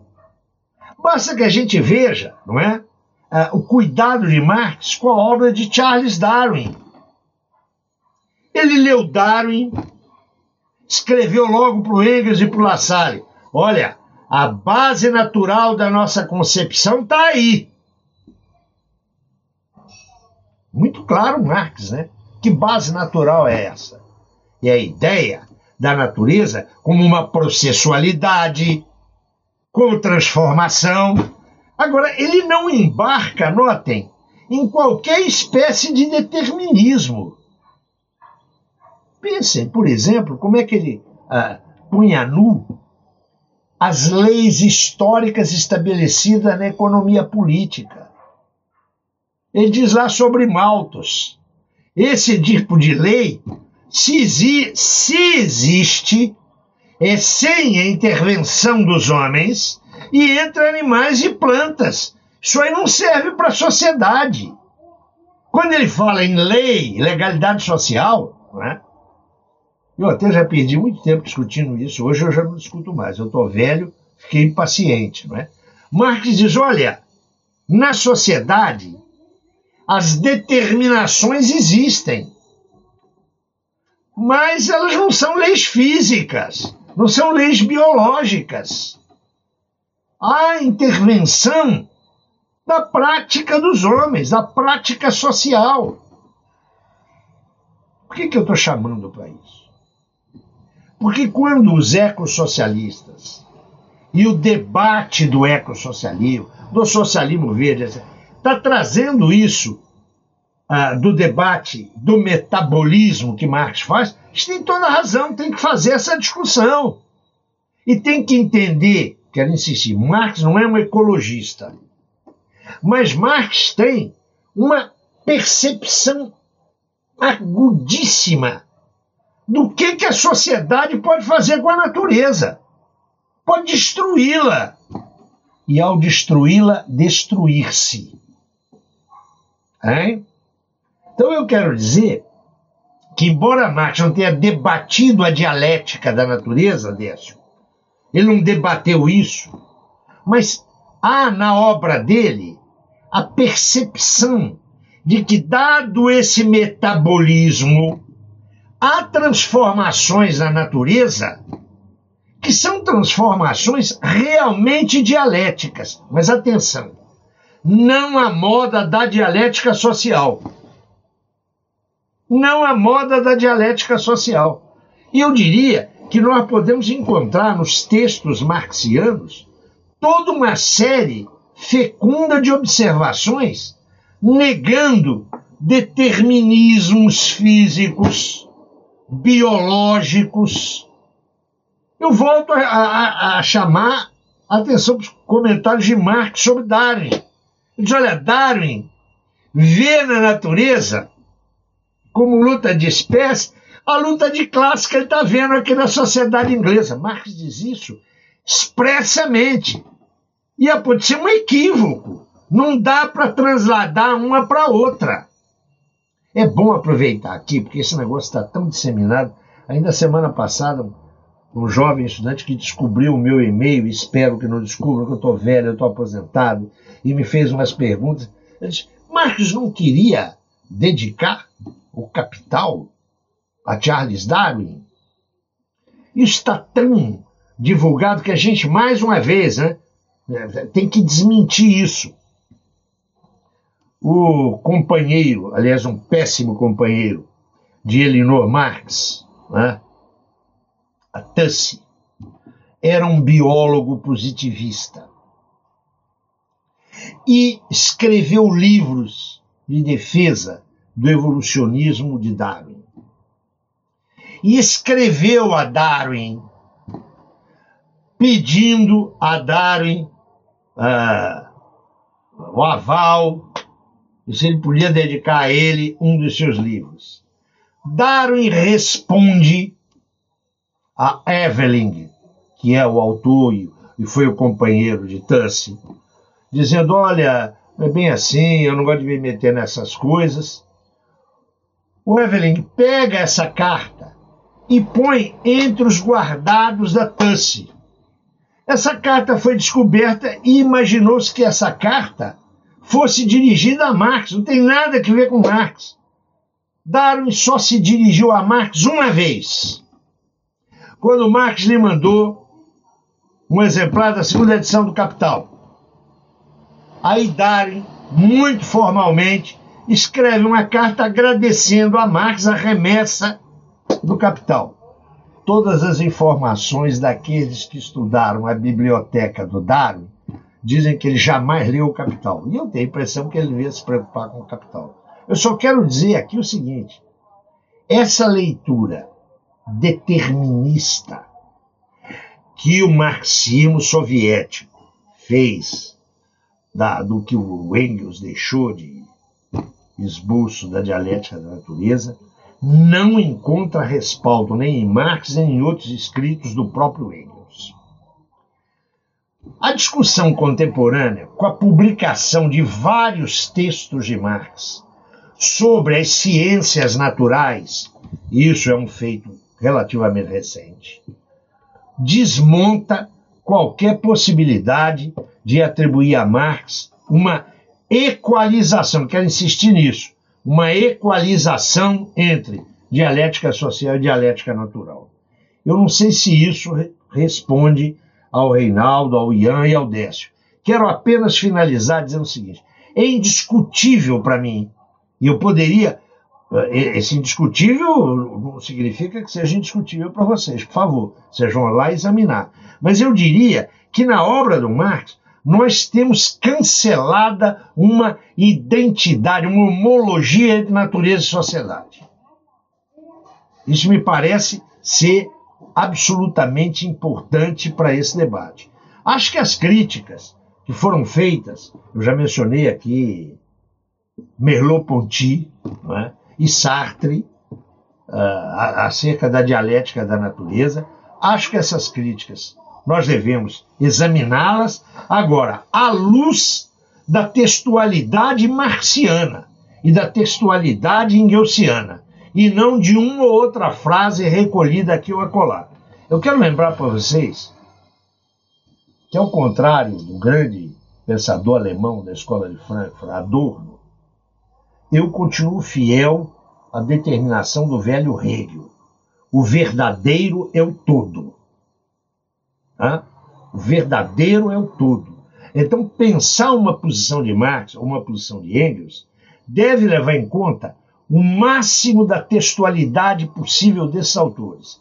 É claro que há que priorizar, que examinar criticamente essa textualidade, mas sem embarcar em qualquer tipo de, uh, de formulação que não permita uma polemização séria. Eu quero dizer para vocês, não sei se isso ajuda ao, sobretudo ao Reinaldo e ao, e ao Ian, não sei se ao Décio também, que quando eu li Merleau-Ponty, li Sartre, ah, eu conhecia nessa época, eu, eu fui me tornar um leitor da língua alemã muito tardiamente, há poucos anos atrás. E tenho, apesar de, de ler, um alemão muito tosco. Eu conheci uma versão brasileira da dialética da natureza. Foi lançada aqui nos anos 60, numa péssima tradução e edição da leitura da dialética da natureza. Eu quero dizer para vocês que na época eu fiquei muito sensibilizado e andei repetindo algumas besteiras. Quando eu pude ler o texto na sua integralidade e, e, e controlar melhor um conjunto de, de afirmações de Marx e de Engels, eu mudei a minha, a minha posição lá da, da minha remota juventude. Eu tenho o perdão, não é? Da imadurez da juventude. Hoje não tenho mais. Quero chamar a atenção, é? eu, eu não posso citar aqui agora, mas se vocês pegarem, não preciso comprar, não, não estou fazendo, como é que chama? Não estou fazendo merchandising, não, não sou disso. Entra, peguem, quando tiver nas livrarias, a bibliografia que eu utilizei para escrever o Marx, vocês vão ver que eu utilizei e me referi a vários autores, não sei como a Camila chama, uh, uh, marxistas verdes, vários. Vocês verão que tem aí uma farta bibliografia que calça, que fundamenta como é que Marx não, não embarcou no, no equívoco do evolucionismo biológico, físico, etc. Embora alguns autores marxistas eu diria, da melhor qualidade, não um Zé Paulo Neto qualquer da vida. Tenham dito, por exemplo, que Marx foi um produtivista. Não posso entrar nessa discussão aqui, estou convencido e posso me valer de textos marxianos para dizer que não foi um produtivista. Mas como vocês sabem, sabe o que é bom nos clássicos? Como Marx e Engels, né? quando bem lidos, eles permitem que a gente, abrindo a nossa cabeça, que a gente polemize. Por enquanto é isso, porque tem, tem tempo. Eu gostaria de ouvir mais pessoas e tentar, na medida do muito possível, e numa pequena medida, poder clarificar algo. É, eu, eu vou ter, só um instante, Camila, me dá um minuto só. Eu, eh, eu tinha 16 anos, fui um bom aluno de física e vi na minha cidade um anúncio dizendo assim: hoje à noite, salão nobre da reitoria e ele riu muito.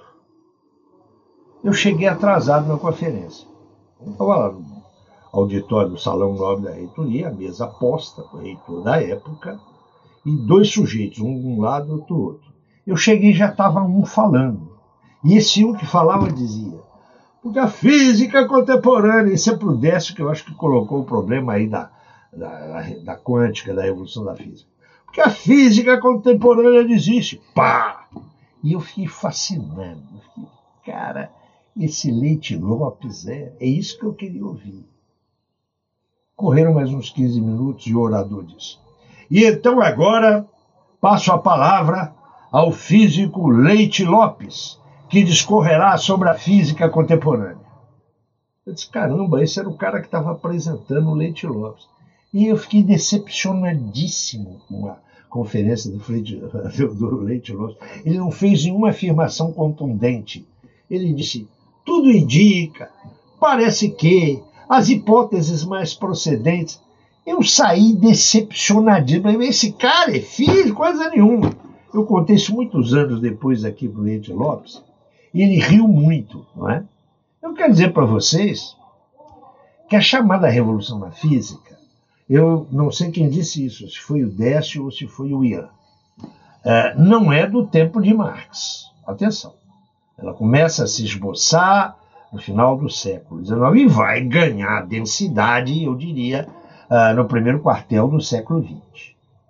Para horror de muitas pessoas que estão me ouvindo, eu quero dizer que eu acho que a crítica leniniana de materialismo e empirocriticismo é uma crítica de princípio muito correta e de meio e fim muito problemática. Muito problemática. Ah? O Lenin de materialismo e empirocriticismo deve ser uma referência. Mas eu acho tão mais importante o Lenin da leitura da lógica do Hegel, lá do período de 14, 16, lá na Suíça. Eu digo isso porque é uma polêmica instalada há muito tempo, inclusive entre físicos soviéticos. Não é? Tem gente que não come aquela história de materialismo e, e empiricismo, tal como ela aparece aí.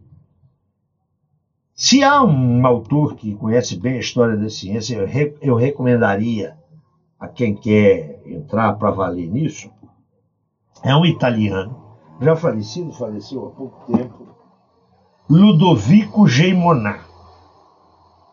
Uh, os estudos de história ah, do pensamento científico do Ludovico Geimonat, lamentavelmente inéditos no Brasil, ah, ajudam a gente a, a pelo menos problematizar essas questões. E para quem gosta desse debate, eu quero recomendar o livro de um cientista alemão morto há razoável tempo, chamado Robert a Camila procura o, livro aí na Alemanha, porque aqui no Brasil é uma raridade uh, bibliográfica, do Robert Havemann, Dialética sem Dogma. Esse é um livro importante para a gente encarar a questão da dialética, sobretudo da natureza. Oi. Sim, agradeço então. Infelizmente a gente tem pouquíssimos minutos, né? Uh, tem tantas perguntas, mas eu acho que esse, esse bloco ela pegava a, os, as, assim, de conteúdo que eu acho que é o mais provocativo, né? Eu só gostaria de fazer aqui, uh, aprendi muito, muito, anotei aqui, enchi um caderninho aqui, mas uh, de duas coisas que eu me lembrei aqui. O Afer Licenco, talvez as pessoas não, não identifiquem, né? Foi uma uh, é uma longa história, né? Mas uma ideia de um, um cientista campo, uma ciência camponesa, né?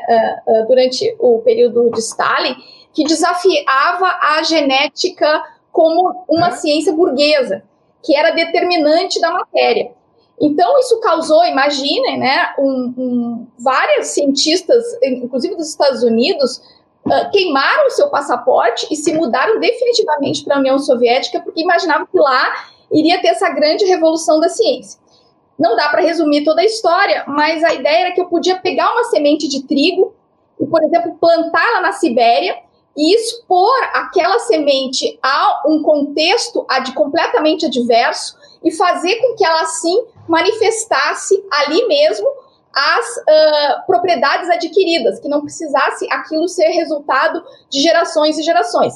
E claro, isso significava no plano social que não é porque eu era filho de um, uma família proletária que eu estaria nessa vida condicionado a essa informação genética e não pudesse me superar uh, aí.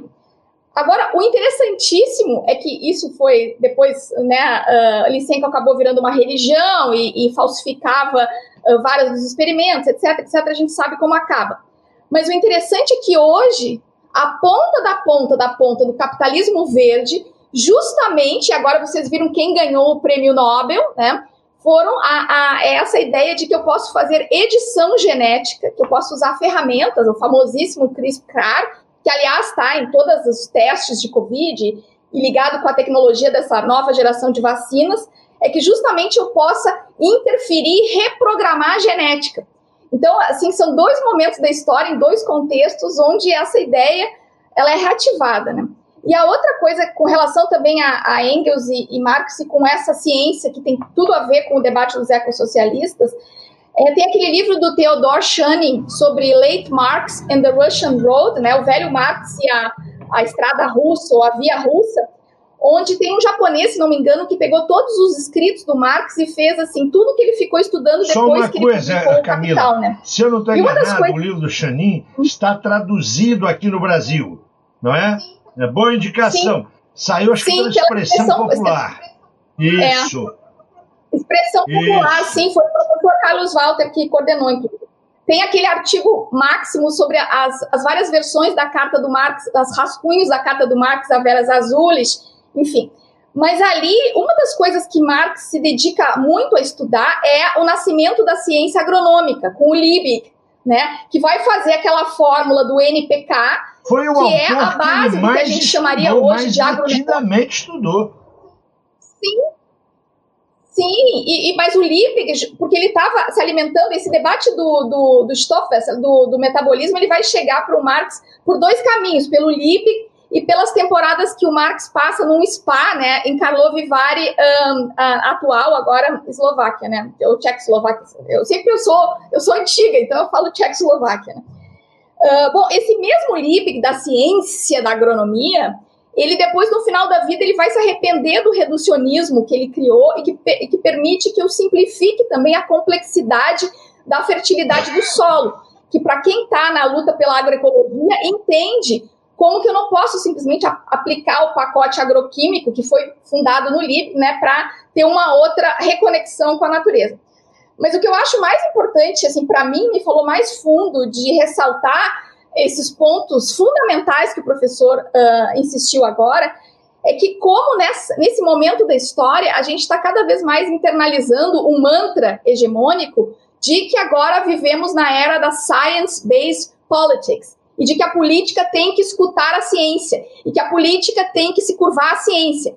E daí a gente tem esses movimentos sociais que, no meu ponto de vista, extremamente questionáveis, como dessas crianças pelo clima, a menininha de trancinha, gritando: ouçam a ciência, a ciência. Essa ciência é a ciência da NASA, é a ciência de satélites militares, é a ciência que o Vale do Silício controla e que é preciso ter muito cuidado para não cair, por exemplo, o debate das planetary boundaries, né, de que existem limites absolutos do planeta e que então dentro de uma grande redoma de vidro a gente pode, por exemplo, criar um mercado de carbono para equalizar tudo, né?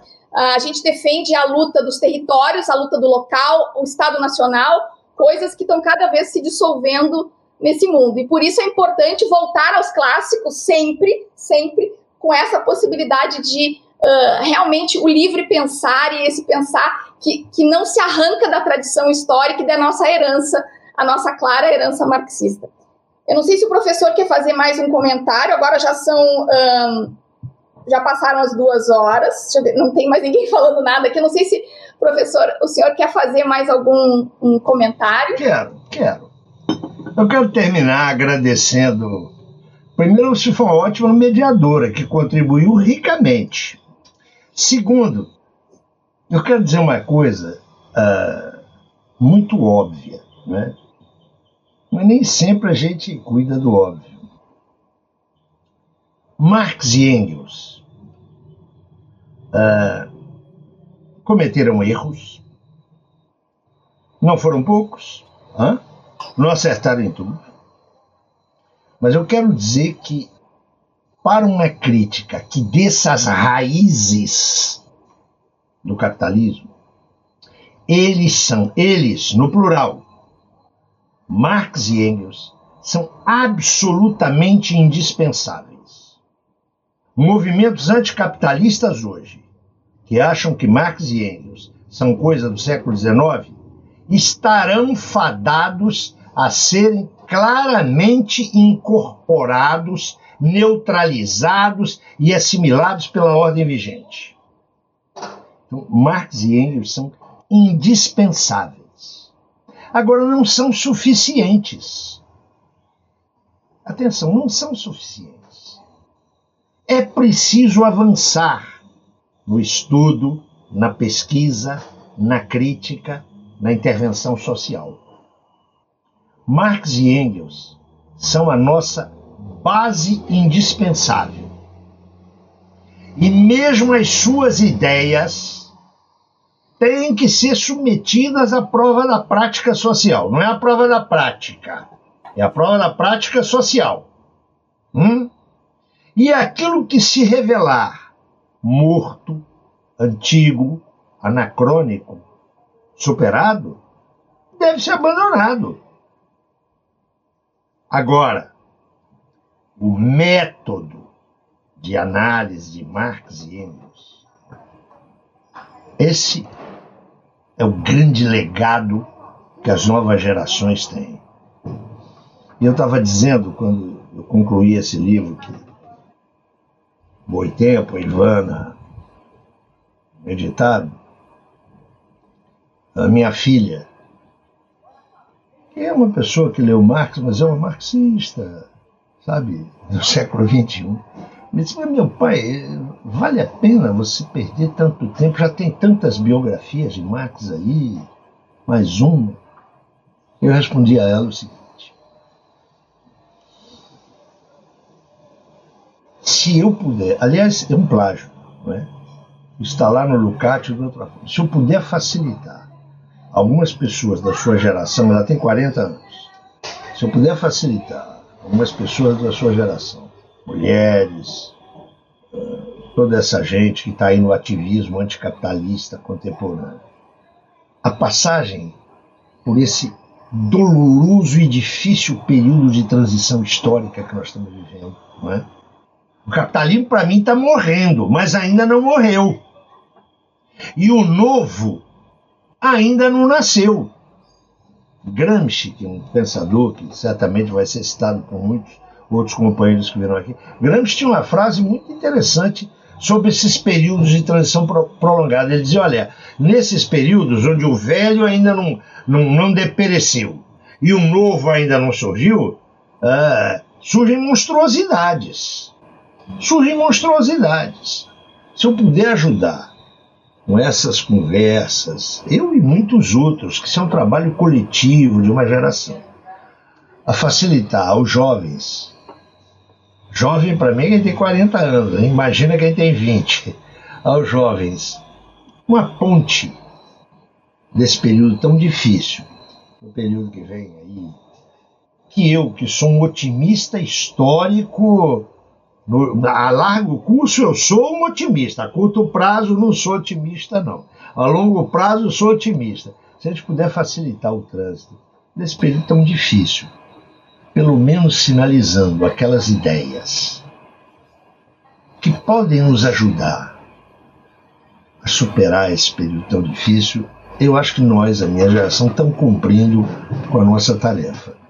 Não é nada mais do que isso. São hipóteses para trabalhar e a hipótese com a qual eu trabalho é essa. Marx e Engels são indispensáveis, mas não são suficientes. É preciso ir além deles. Era isso, Camila. Estamos de volta com o comissariado de comunicação e propaganda e de finalização deste lindo podcast para falar dos cupons de desconto que temos para vocês e aproveitarmos para agradecer todas as pessoas que nos auxiliam financeiramente com suas contribuições mensais. Considere se tornar uma dessas pessoas também acessando padrim.com.br barra Revolution ou pelo seu aplicativo do PicPay. A editora Boitempo deixou cair o cupom do caminhão com hashtag Revolution em caixa alta, que dá 20% de desconto em toda a loja deles. Comprando pelo boitempoeditorial.com.br barra Revolution, você destina uma parte do valor impresso para nós deixarmos a conta de água desta comuna em dia. Nossos amigos da Lava Palavra mantêm o cupom REVOLUSHOW, tudo em caixa alta também, que dá 10% de desconto nos livros deles. Já a editora Expressão Popular nos agraciou com o cupom REVOLUSHOW15, que dá 15% de desconto em todos os livros publicados por eles. E falando em Expressão Popular, vocês já conheceram o clube do livro deles? A seleção desse mês, eu garanto que tá muito bom, dá uma olhada lá. A Revolustore continua com seu desconto de 20% nos seus posters com o Revolution 20 em minúsculo. E a Lutas Anticapital mantém seus 10% de desconto em mais de 16 livros listados aí na nossa descrição do podcast e no feed também aí que você está olhando no seu celular com o Revolution 202007.